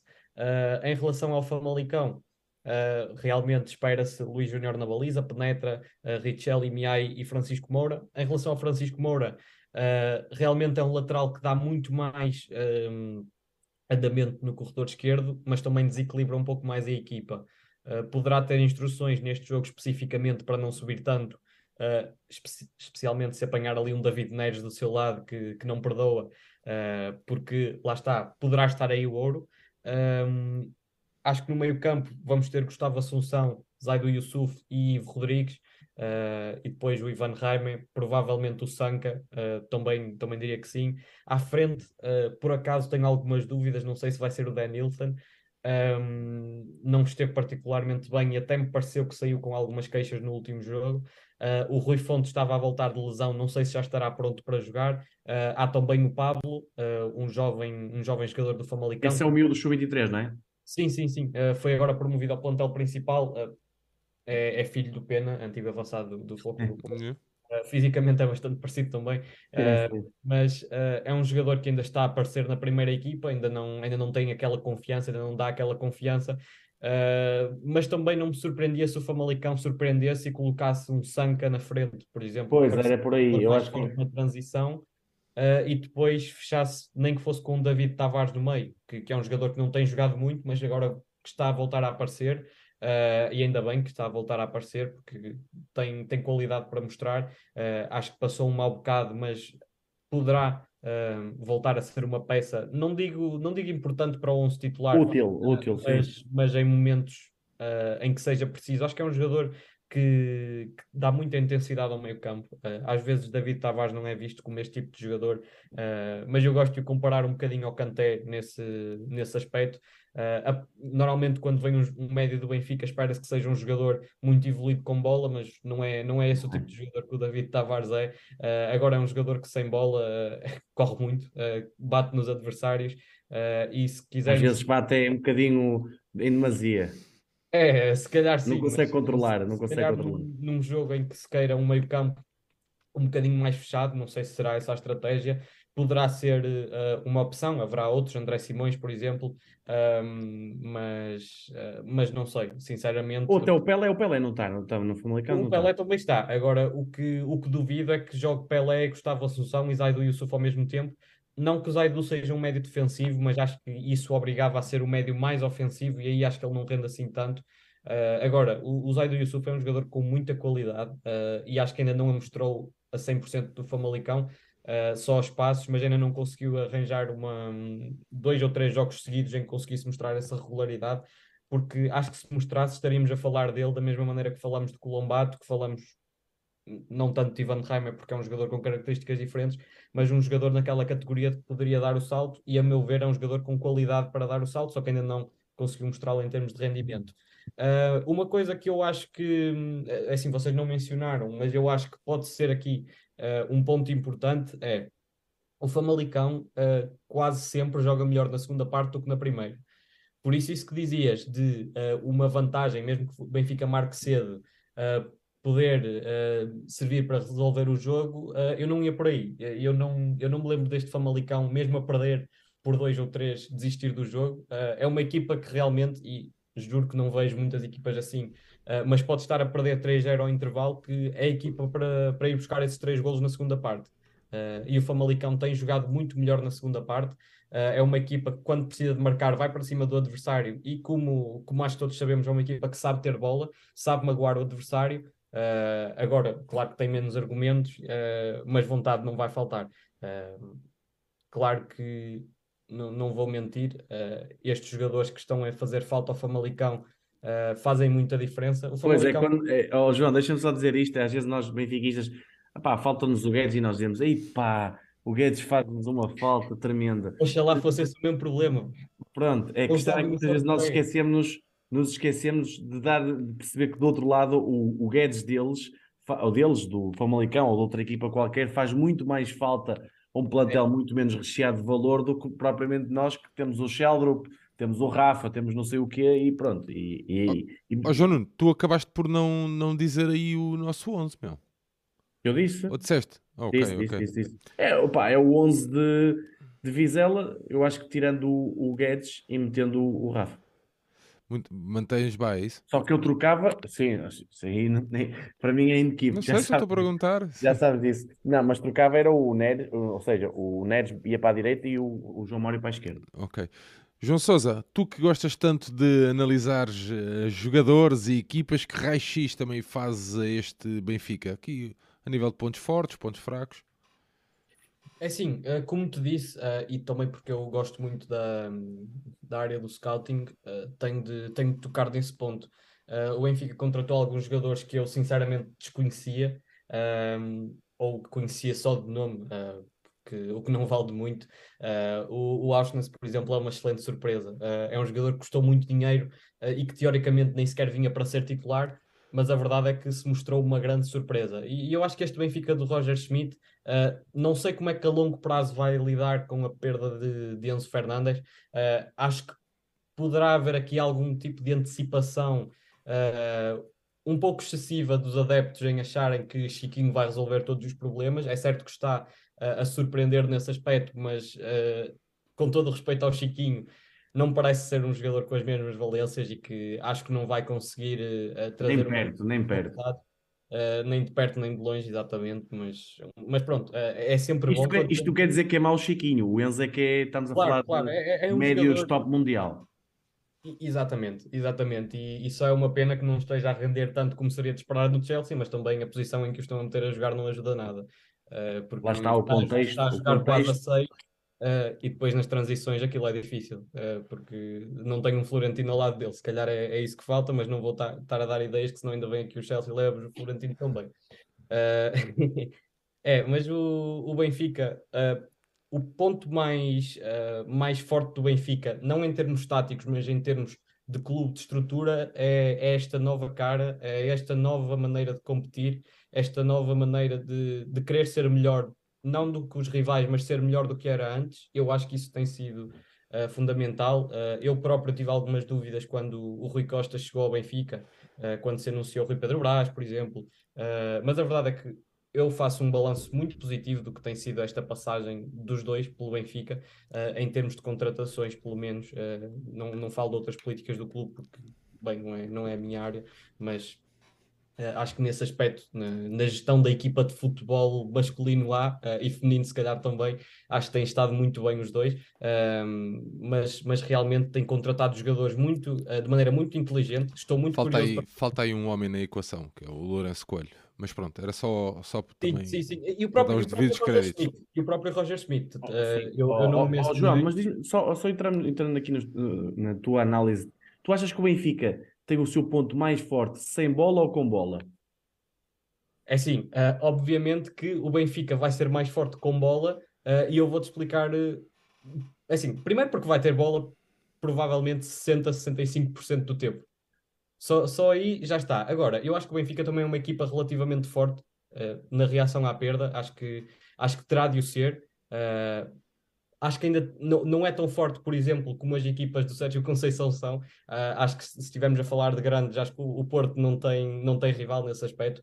Uh, quase faz lembrar o Atlético Madrid, aquela equipa, uh, quando perde a bola, parecem, parecem cães atrás de um osso.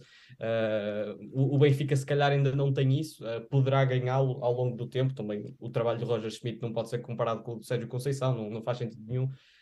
mas é uma equipa que mas não achas é que a reação, a reação à perda da bola é uma das imagens de marca deste Benfica de Roger Schmidt? Diz, pergunta aqui o Francisco António. Pergunta, o Francisco António diz que é uma das imagens de marca. Não achas que é uma das imagens de marca do, do Schmidt? Sim, sim, sim, sim. Uh, e volto a dizer, acho que não é tão forte como uh, a de alguns rivais, porque eu acho que quando estamos a falar de um ponto forte do Benfica, temos sempre de comparar Uh, não podemos comparar com o Famalicão nem com o Boa Vista, temos de comparar com o Porto e com o Sporting. Acho que Uh, mas acho que evoluiu muito nesse aspecto. Uh, eu, eu, por acaso, tive, tive a oportunidade de estar presente no, no treino aberto do Roger Schmidt, logo o primeiro, um dos primeiros treinos dele no Estádio da Luz, uh, e eu notei que uma das coisas que faltava era a reação à perda. Os jogadores não tinham essa capacidade na altura e a evolução da equipa nesse aspecto foi, foi fenomenal. nunca portanto, tinham trabalhado para isso, não é?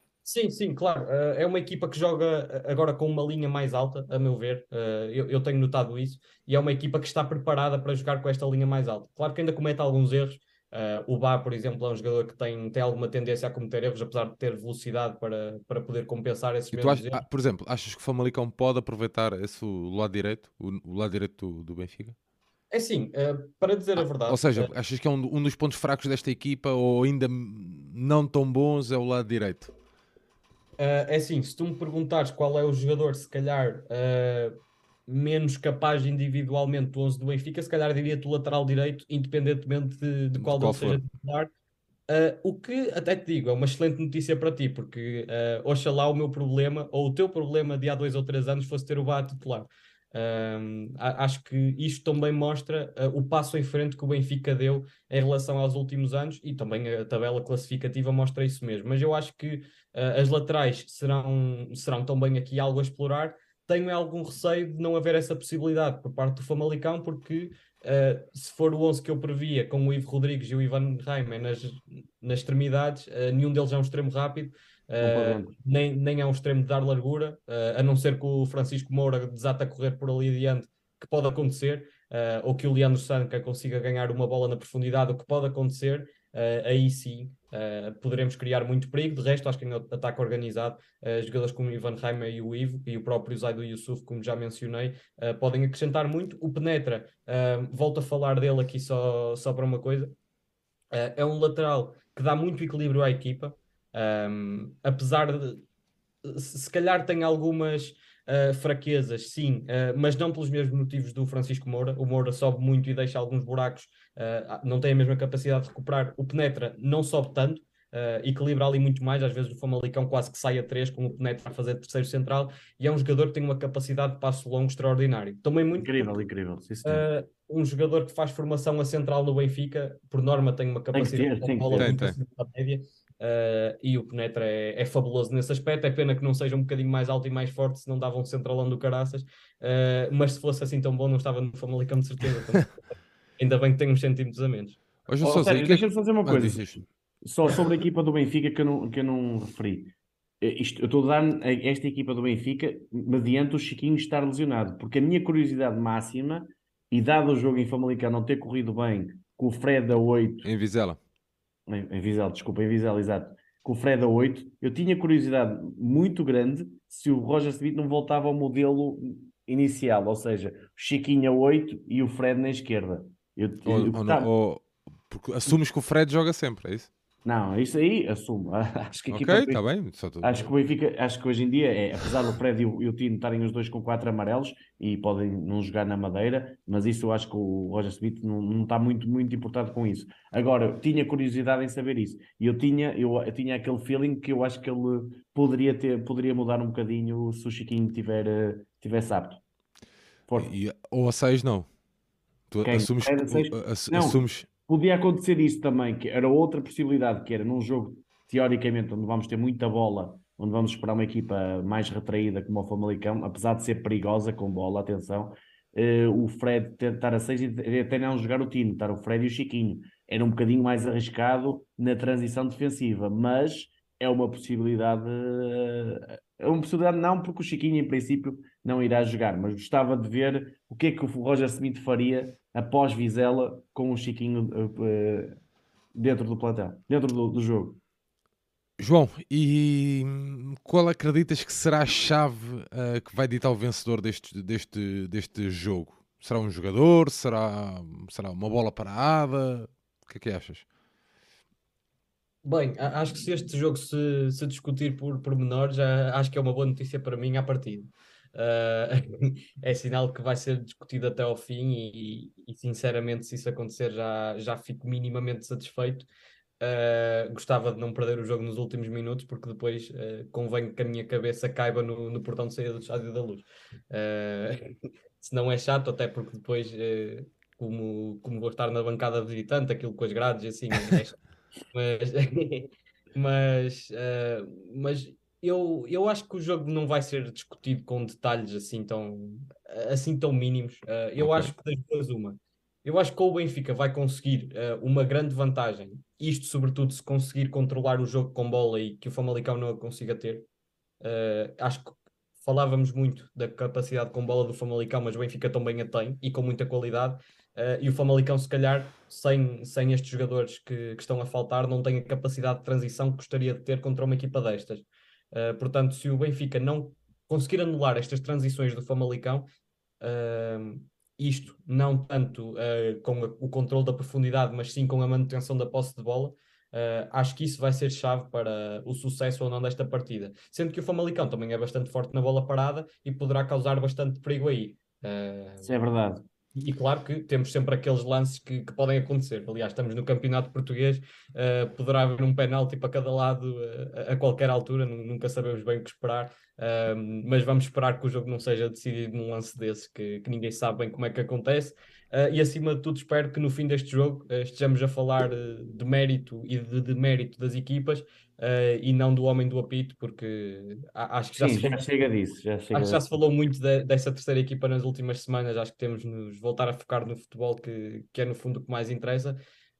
Um, e são esses que têm de se destacar. Uh, Ou seja, acho... deixa-me só dar aqui a, só a minha opinião sobre isto, que é, eu acho que o jogo exterior do Benfica será a chave do jogo. Ou seja, se o jogo exterior, e quando falo exterior falo em Bá e Grimaldo, nem falo tanto em Neres e João Mário, digamos Ou assim. Gilberto e Grimaldo, por exemplo. Ou Gilberto e Grimaldo. Não, isso não.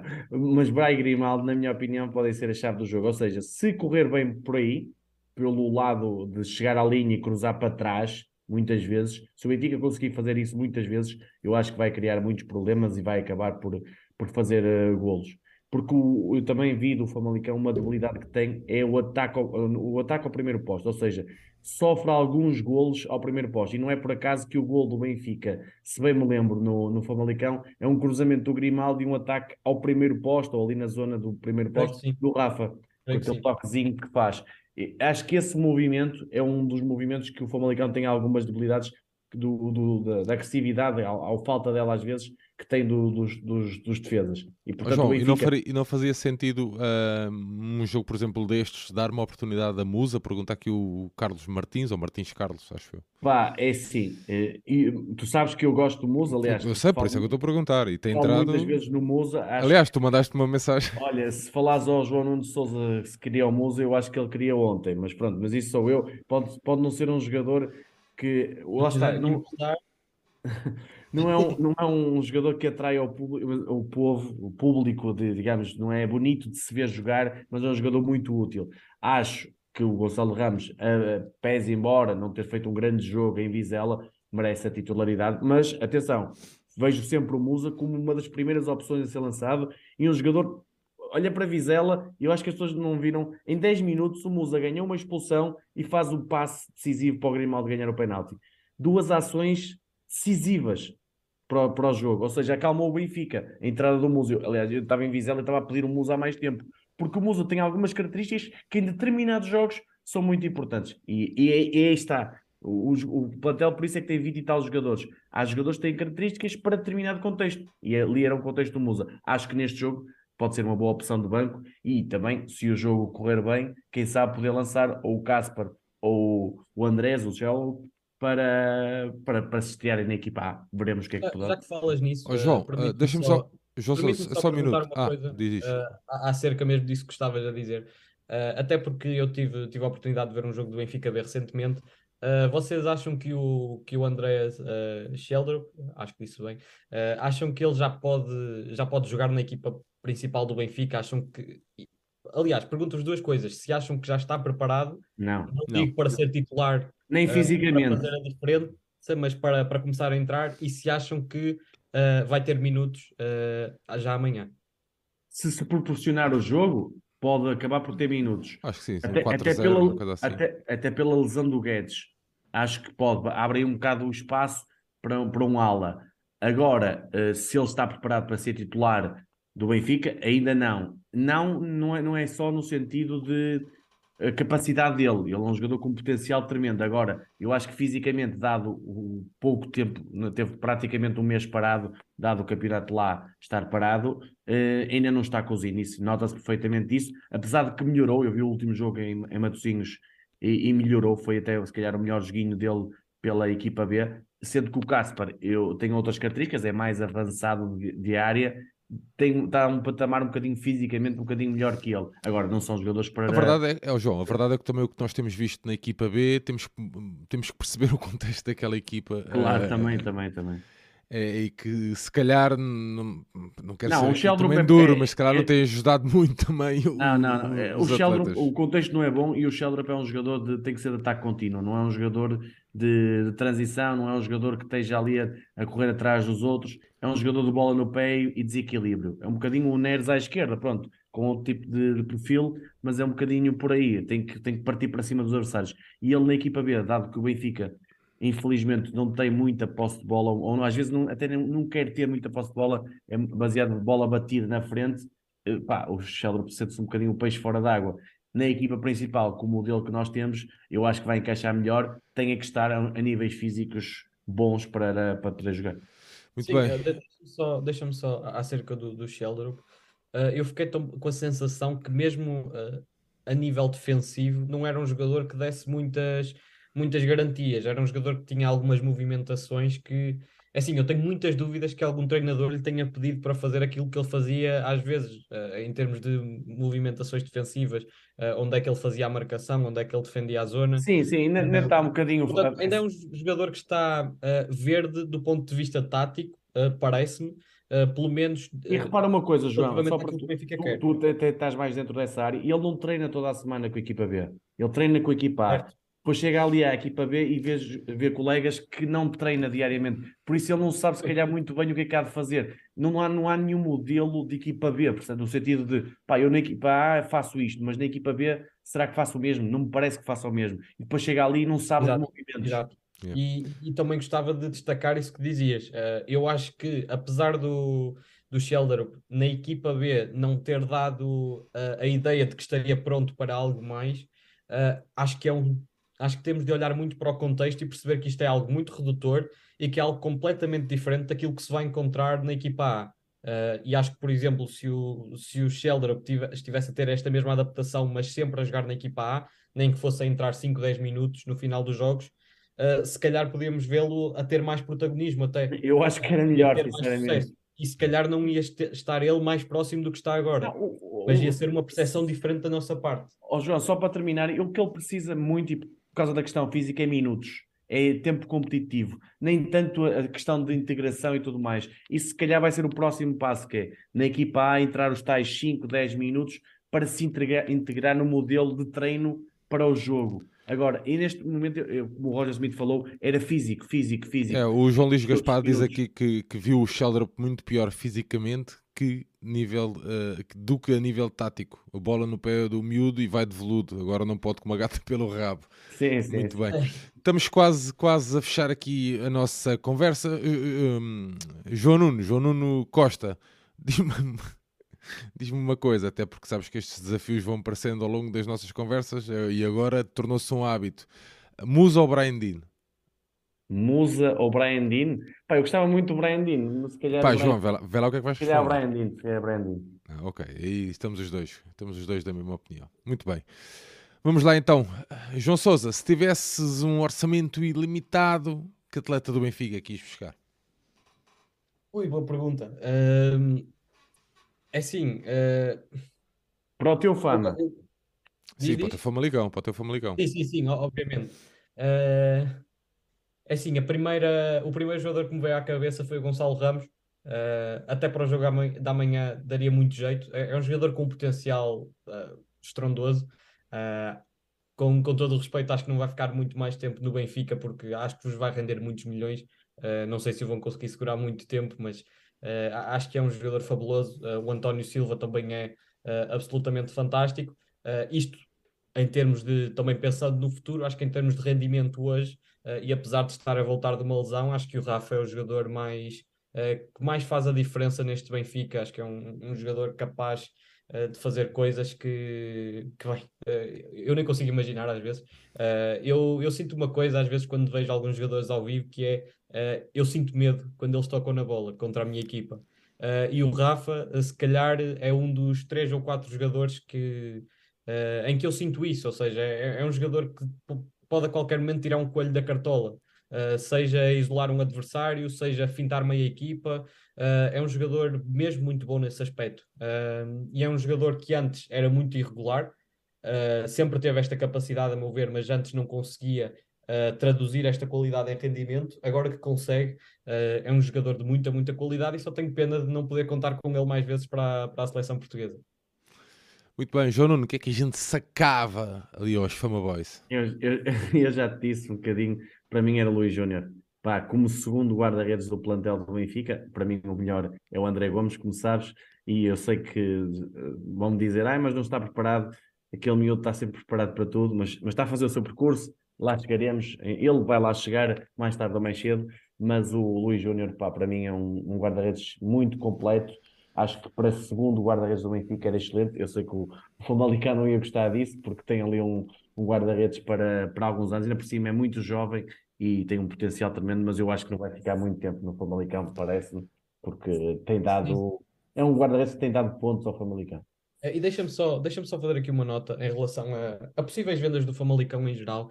Uh, o Famalicão vende ano após ano jogadores por uh, vários milhões de euros. Não, não são vendas por 10 nem 20 milhões, mas são vendas para um clube da nossa dimensão, são muito significativas. Quer o Ugarte, quer o Pedro Gonçalves, uh, são vários. O próprio Tony Martinez rendeu-nos muito dinheiro. os próprios jogadores que estão emprestados aqui no Famalicão e que depois têm sucesso noutros clubes fazem com que o próprio Famalicão cresça, porque obviamente que é um clube mais apetecível para que os jogadores venham. Mas em termos de vendas, mais concretamente, uh, o Famalicão é um clube que se pode dar ao luxo de não vender por pouco, por pouco dinheiro. Yeah. Uh, o que é algo que nem todos os clubes uh, se podem dar ao luxo de fazer. se antes o Benfica ou o Porto iam a, a qualquer clube de meio, de meio, meio, da tabela ou meio para baixo e levavam quem queriam por dois ou três tostões, o Famalicão hoje já não é assim. eu diria que hoje se o Famalicão vendesse o Luís Júnior, uh, seria por uma quantia uh, 5, 6 milhões de euros, pelo mais, menos. Mais, mais. Que, e, e, isto uh, não por 100% do passe, porque o, o Famalicão não tem vendido 100% do passe de jogadores. Sim, ainda tem 50% eh, do Ugarte, por exemplo, diz aqui o Francisco António. Creio que não são 100%, creio que é, uh, creio que é, creio que é cerca de 30%, porque okay. há, acho, acho que o Sporting já comprou mais 20% entretanto, uh, mas o Ugarte é que já nos rendeu quase 10 milhões de euros uh, com essa venda, atenção. mas lá está, acho que o, um, que o Famalicão não só tem a capacidade de vender por muitos milhões, porque pode, porque pode rejeitar propostas mais baixas, algo que outros clubes não podem fazer, e é um clube uh, que consegue colocar jogadores noutros campeonatos. Uh, dou o exemplo do Piquel, por exemplo, que era um jogador que estava em destaque no Famalicão e conseguiu ser vendido a um clube italiano uh, também por, por uma quantia bastante interessante. Ou seja, o Famalicão não precisa de vender os clubes aos grandes, às vezes há, há esta tendência que é os, os jogadores que jogam bem nos clubes mais pequenos, digamos, quando dão o salto será para um grande, mas a verdade é que uh, acho que os clubes portugueses também podem colocar jogadores nas top 5. Uh, acho que muitas vezes não temos esta ambição, mas acho que há qualidade cá dentro uh, que pode ser explorada lá fora. O Tapsoba é, é um exemplo disso, já, já tinha falado há pouco. e em relação ao Luís Júnior, em específico, só aqui mais uma pequena nota. Contra mim falo porque ele é jogador do meu clube, mas a meu ver ele não estaria pronto para jogar no Benfica, nem como suplente, e, e explico porquê apesar de ser um shot stopper, uh, gosto de chamar assim, uh, fabuloso, uh, é um guarda-redes entre os postos fantástico, é um jogador que, em termos de controle da profundidade e jogo com os pés, não sendo fraco, é um jogador que não está ao nível que o Benfica quer. E falaste do André Gomes, eu também gosto muito dele, mas não se compara sequer a esse nível. ainda tem de evoluir muito esse, nesse aspecto. Não é um jogador que comprometa a equipa, é um jogador que tem noção das suas capacidades, uh, sendo tão novo, é impressionante que assim o seja. Uh, às vezes, quando pensamos em jogadores que são maus com os pés, pensamos em vários lances em que eles oferecem golos ao adversário uh, por falharem a bola ou por falharem um passe. Uh, eu não tenho memória do Luís Júnior oferecer um golo ao adversário num lance desse género, mas mesmo assim não digo que ele é bom com os pés, porque a verdade é que ele não tem a capacidade de colocar um passe de um, de um lado ao outro do campo Uh, não tem capacidade para jogar curto entre os centrais com assim tanta assertividade, às vezes tem de meter bolas fora, mas lá está, tem esta maturidade para meter as bolas fora em vez de meter nos pés do adversário. Estás a desmontar, estás a desmontar o João Nuno. Não, não, não, não, mas só te lembro uma coisa, João. É que o titular da baliza do Benfica hoje em dia chama-se Odisseias. Sim, sim, sim. Eu, eu, não, eu não queria entrar por aí, mas eu estava a pensar nisso também. É que não tens um guarda-redes propriamente muito bom nesse aspecto também. Uh, mas pronto, também não creio que o Vlaco Dimos seja assim tão popular quanto isso entre os benfiquistas, mas, não é. uh, mas posso estar não, Os benfiquistas também têm que arranjar sempre um patinho feio, não pensas que é isto é, é pera doce, tu achas que é fácil ah, Até há uns que arranjam o Gilberto patinho feio. É, pronto. Estou a par, estou a par. Muito bem, João Souza, estamos a chegar aqui ao final do nosso episódio. Não sei antes testarmos o teu super conhecimento num quiz super bem uh, preparado pelo nosso João Nuno Costa. Um, é. Epá, tem que ser, faz parte. Meu. É isto aqui, quem vem aqui, não é só receberes o cachê e depois bazares. Não, Exato. tens que vir aqui oh, oh, ser exposto à prova. Uma coisa. Três ou quatro perguntas das cinco são fáceis. Há uma que é bastante difícil. E é que eu vou acertar, estou-te já a dizer. Mas, mas pronto. Então vá, vamos lá. Estamos, pre estamos preparados? Momento super quiz. Vamos lá. Primeira pergunta, João. Benfica. Ah, isto é só sobre um, jogos entre Benfica e Futebol Clube Famalicão. Não uh... é só sobre, a última. Uh, sim, mas pronto. Oh, diabo. Não, estão aqui a dizer, peraí, ah, então. estão aqui a dizer que o Gilberto é meu protegido. Eu não é meu protegido, pá, eu não gosto é que eu não gosto é que nós tenhamos que arranjar sempre um patinho feio. É, basicamente é isso. Claro, eu claro. dizia isto sempre na palhaçada e o João Nuno sabe isto perfeitamente, esta piada. Luís Filipe o Luís Felipe ia sair de casa já estava a ser subiado. Pá, o homem não tem culpa, o homem não tem culpa de estar, estar ali, percebe? Não, mas é só mais por isso. não é subiado, atenção. Não, não, não é nada disso. Só estava só a dar, é, estava só a dar um exemplo. Até porque entre Gilberto e bom, não vou para aí, pois a malta vai recortar isto. Bom, vamos lá então. João Sousa, primeira pergunta. Benfica recebeu o Futebol Clube Famalicão por nove vezes para o Campeonato Nacional. Existiram oito vitórias do Benfica qual e quando foi o nono resultado, ou seja, o outro resultado. Que não foi a vitória do Benfica. Não tenho hipóteses. Não. não é, claro, esta, esta é muito fácil, oh, João. Bom, então é, é na resposta. É, vá, eu vou, eu vou te ajudar. Uh, qual foi o resultado então na época uh, 21-22, na 31 jornada? 21-22. Hum. O ano passado, que resultado fez o Famalicão na luz? Já está a olhar para o chat. Isso não vale. Meu. Não, não estou, não estou, não estou. Não estou Aqui não, há batotas, meu. Não estou a olhar batotas é lá com os teus amigos dos ah, panencas, que é só batedeiros. Estou 0-0 que eu lembro-me que eu estava nesse jogo. Segundo batedeiro, isso que está a olhar para o chat. Eu não estou a olhar para o chat. Muito bem, muito bem. Está aqui o Alexandre Gaspar e o Francisco Esteves e o Daniel Souza também acertaram logo. Vamos lá. João, segunda. Isto tem que ser mais rápido. Hã? Cá está, cá está, cá está. Vamos lá. Eu, eu não quero ser acusado do fim disto de, de, estar aqui a manipular o que quer que seja, por isso não, não, tranquilo, tranquilo. Vá, vamos lá, segunda pergunta. A 12 de março de 1994, o Benfica goleou na luz o Futebol Clube Famalicão por 8 bolas a 0. Quem foi o jogador do Famalicão que fez dois autogolos? Bem, isso é um pouco antes do meu tempo, como deve Pois, o, o João é novo, é, eu esqueci-me eu esqueci disto, mas este é muito conhecido, principalmente por nós benfiquistas.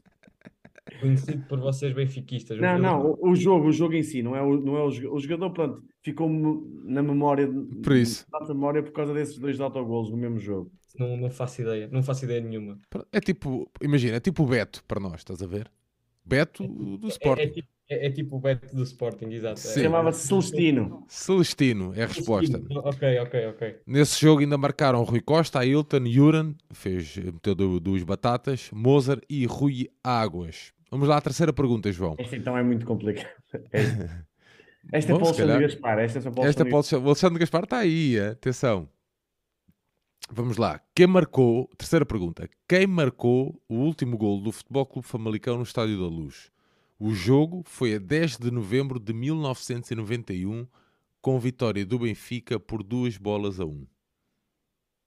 Bem, não, não faço ideia e, e, e, até vos digo que quem acertar esta pergunta sem, sem ir ver aos livros não, eu, eu, acho que tem direito a participar neste podcast de forma, de forma vitalícia. Porque, oh. Já está, então, o Wikipedia já respondeu.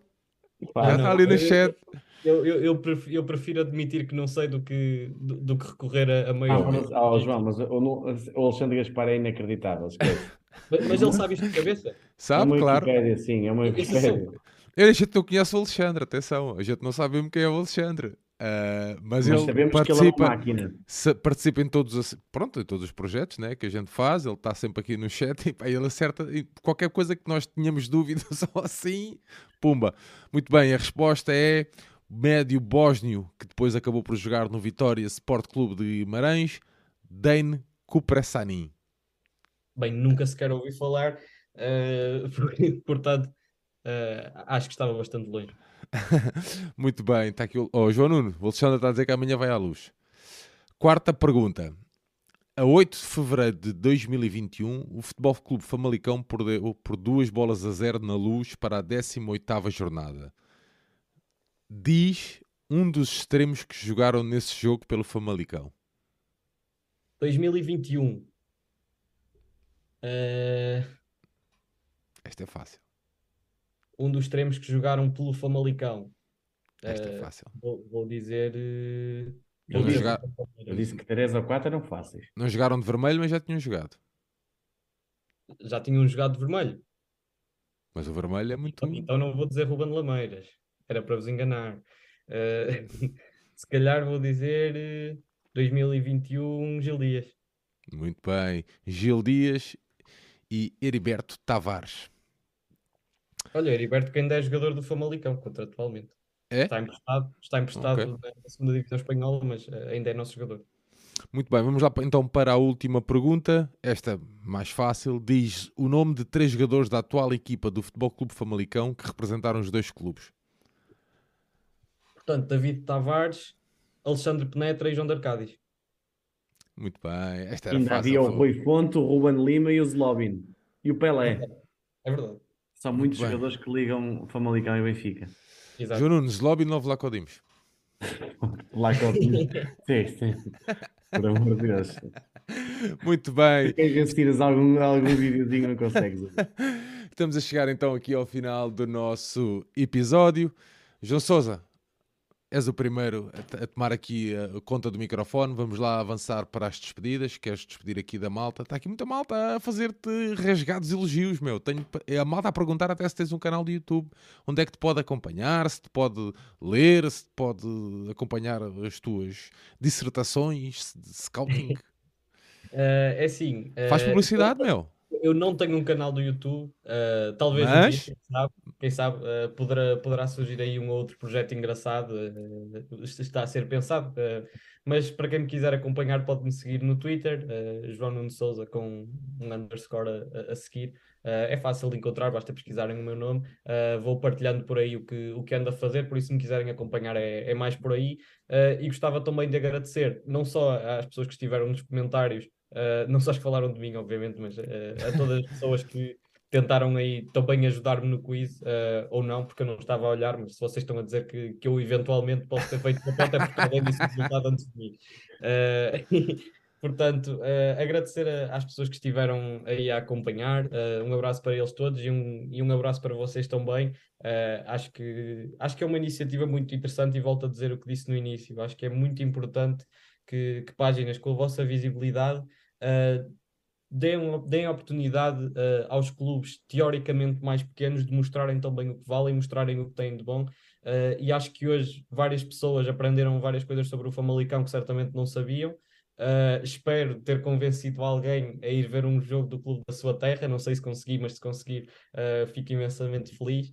Uh, e, e, pronto, é, é, dar os parabéns por esta iniciativa, porque é mesmo muito importante uh, que se perceba que o futebol não são só três clubes, há muitos outros, muitos outros com qualidade, que representam cidades, representam adeptos, representam pessoas uh, e que também nos dão muitas alegrias e muitas tristezas, como o vosso Benfica vos dá a vocês. Portanto, estamos aqui todos no mesmo barco, apesar de andarmos todos uns contra os outros. Muito bem, aqui ninguém anda contra ninguém, João. a bem da verdade, olha, Contra no campo, no campo, no campo. No campo, Exato. exatamente. João Nuno, pá, excelente convidado, man. Escolha ah, certíssima. Certíssima. Scouting, tiveste muito bem. Vou dizer uma coisa, João. Tiveste muito bem. E eu já sei que o BI está a servir.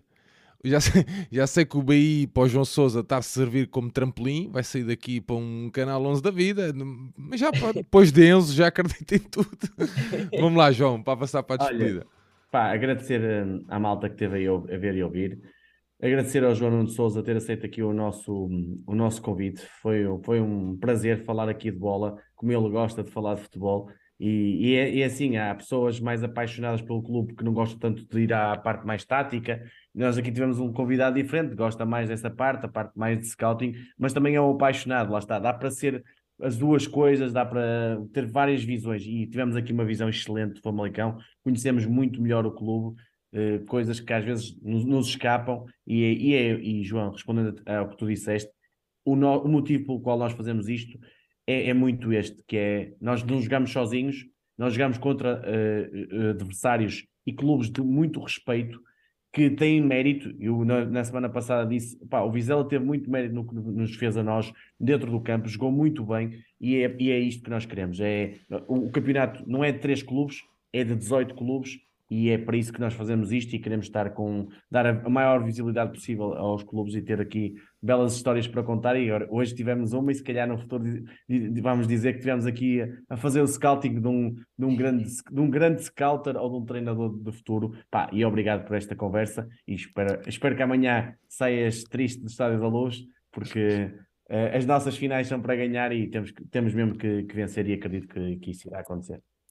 Muito bem, João Nuno, quando alguém nos questionar sobre o porquê de fazermos estes episódios de antevisão uh, com adeptos uh, dos clubes que vamos defrontar, é passarmos o clipe das palavras do Humberto Coelho, do, peço desculpa, senhor Humberto Coelho. Uh, e, e, acho Nem que é facil, facilmente perceptível. Portanto, João Nuno, um grande abraço, meu amigo. obrigado por mais, por mais esta noite. João Nuno Souza, foi um prazer. Desejo-te mesmo as maiores felicidades para o Famalicão, não amanhã, só a partir de sábado. Uh, no masculino, atenção, porque no feminino ainda é outra conversa. Olha, e tens aqui um bom convidado para fazer de feminino. No feminino, uh, no feminino ainda temos aí contas para ajustar, uh, mas acho, também acho, acho que vamos ganhar três vezes em um mês, um mês e meio. Acho que é Para com isso, João. Para com... Então, não comeces com essas coisas. Deixar-te um grande abraço, pá. és um chaval super castiço, percebes mesmo do que estás a falar, o amor ao clube. Pá, e gostei mesmo de ter-te aqui.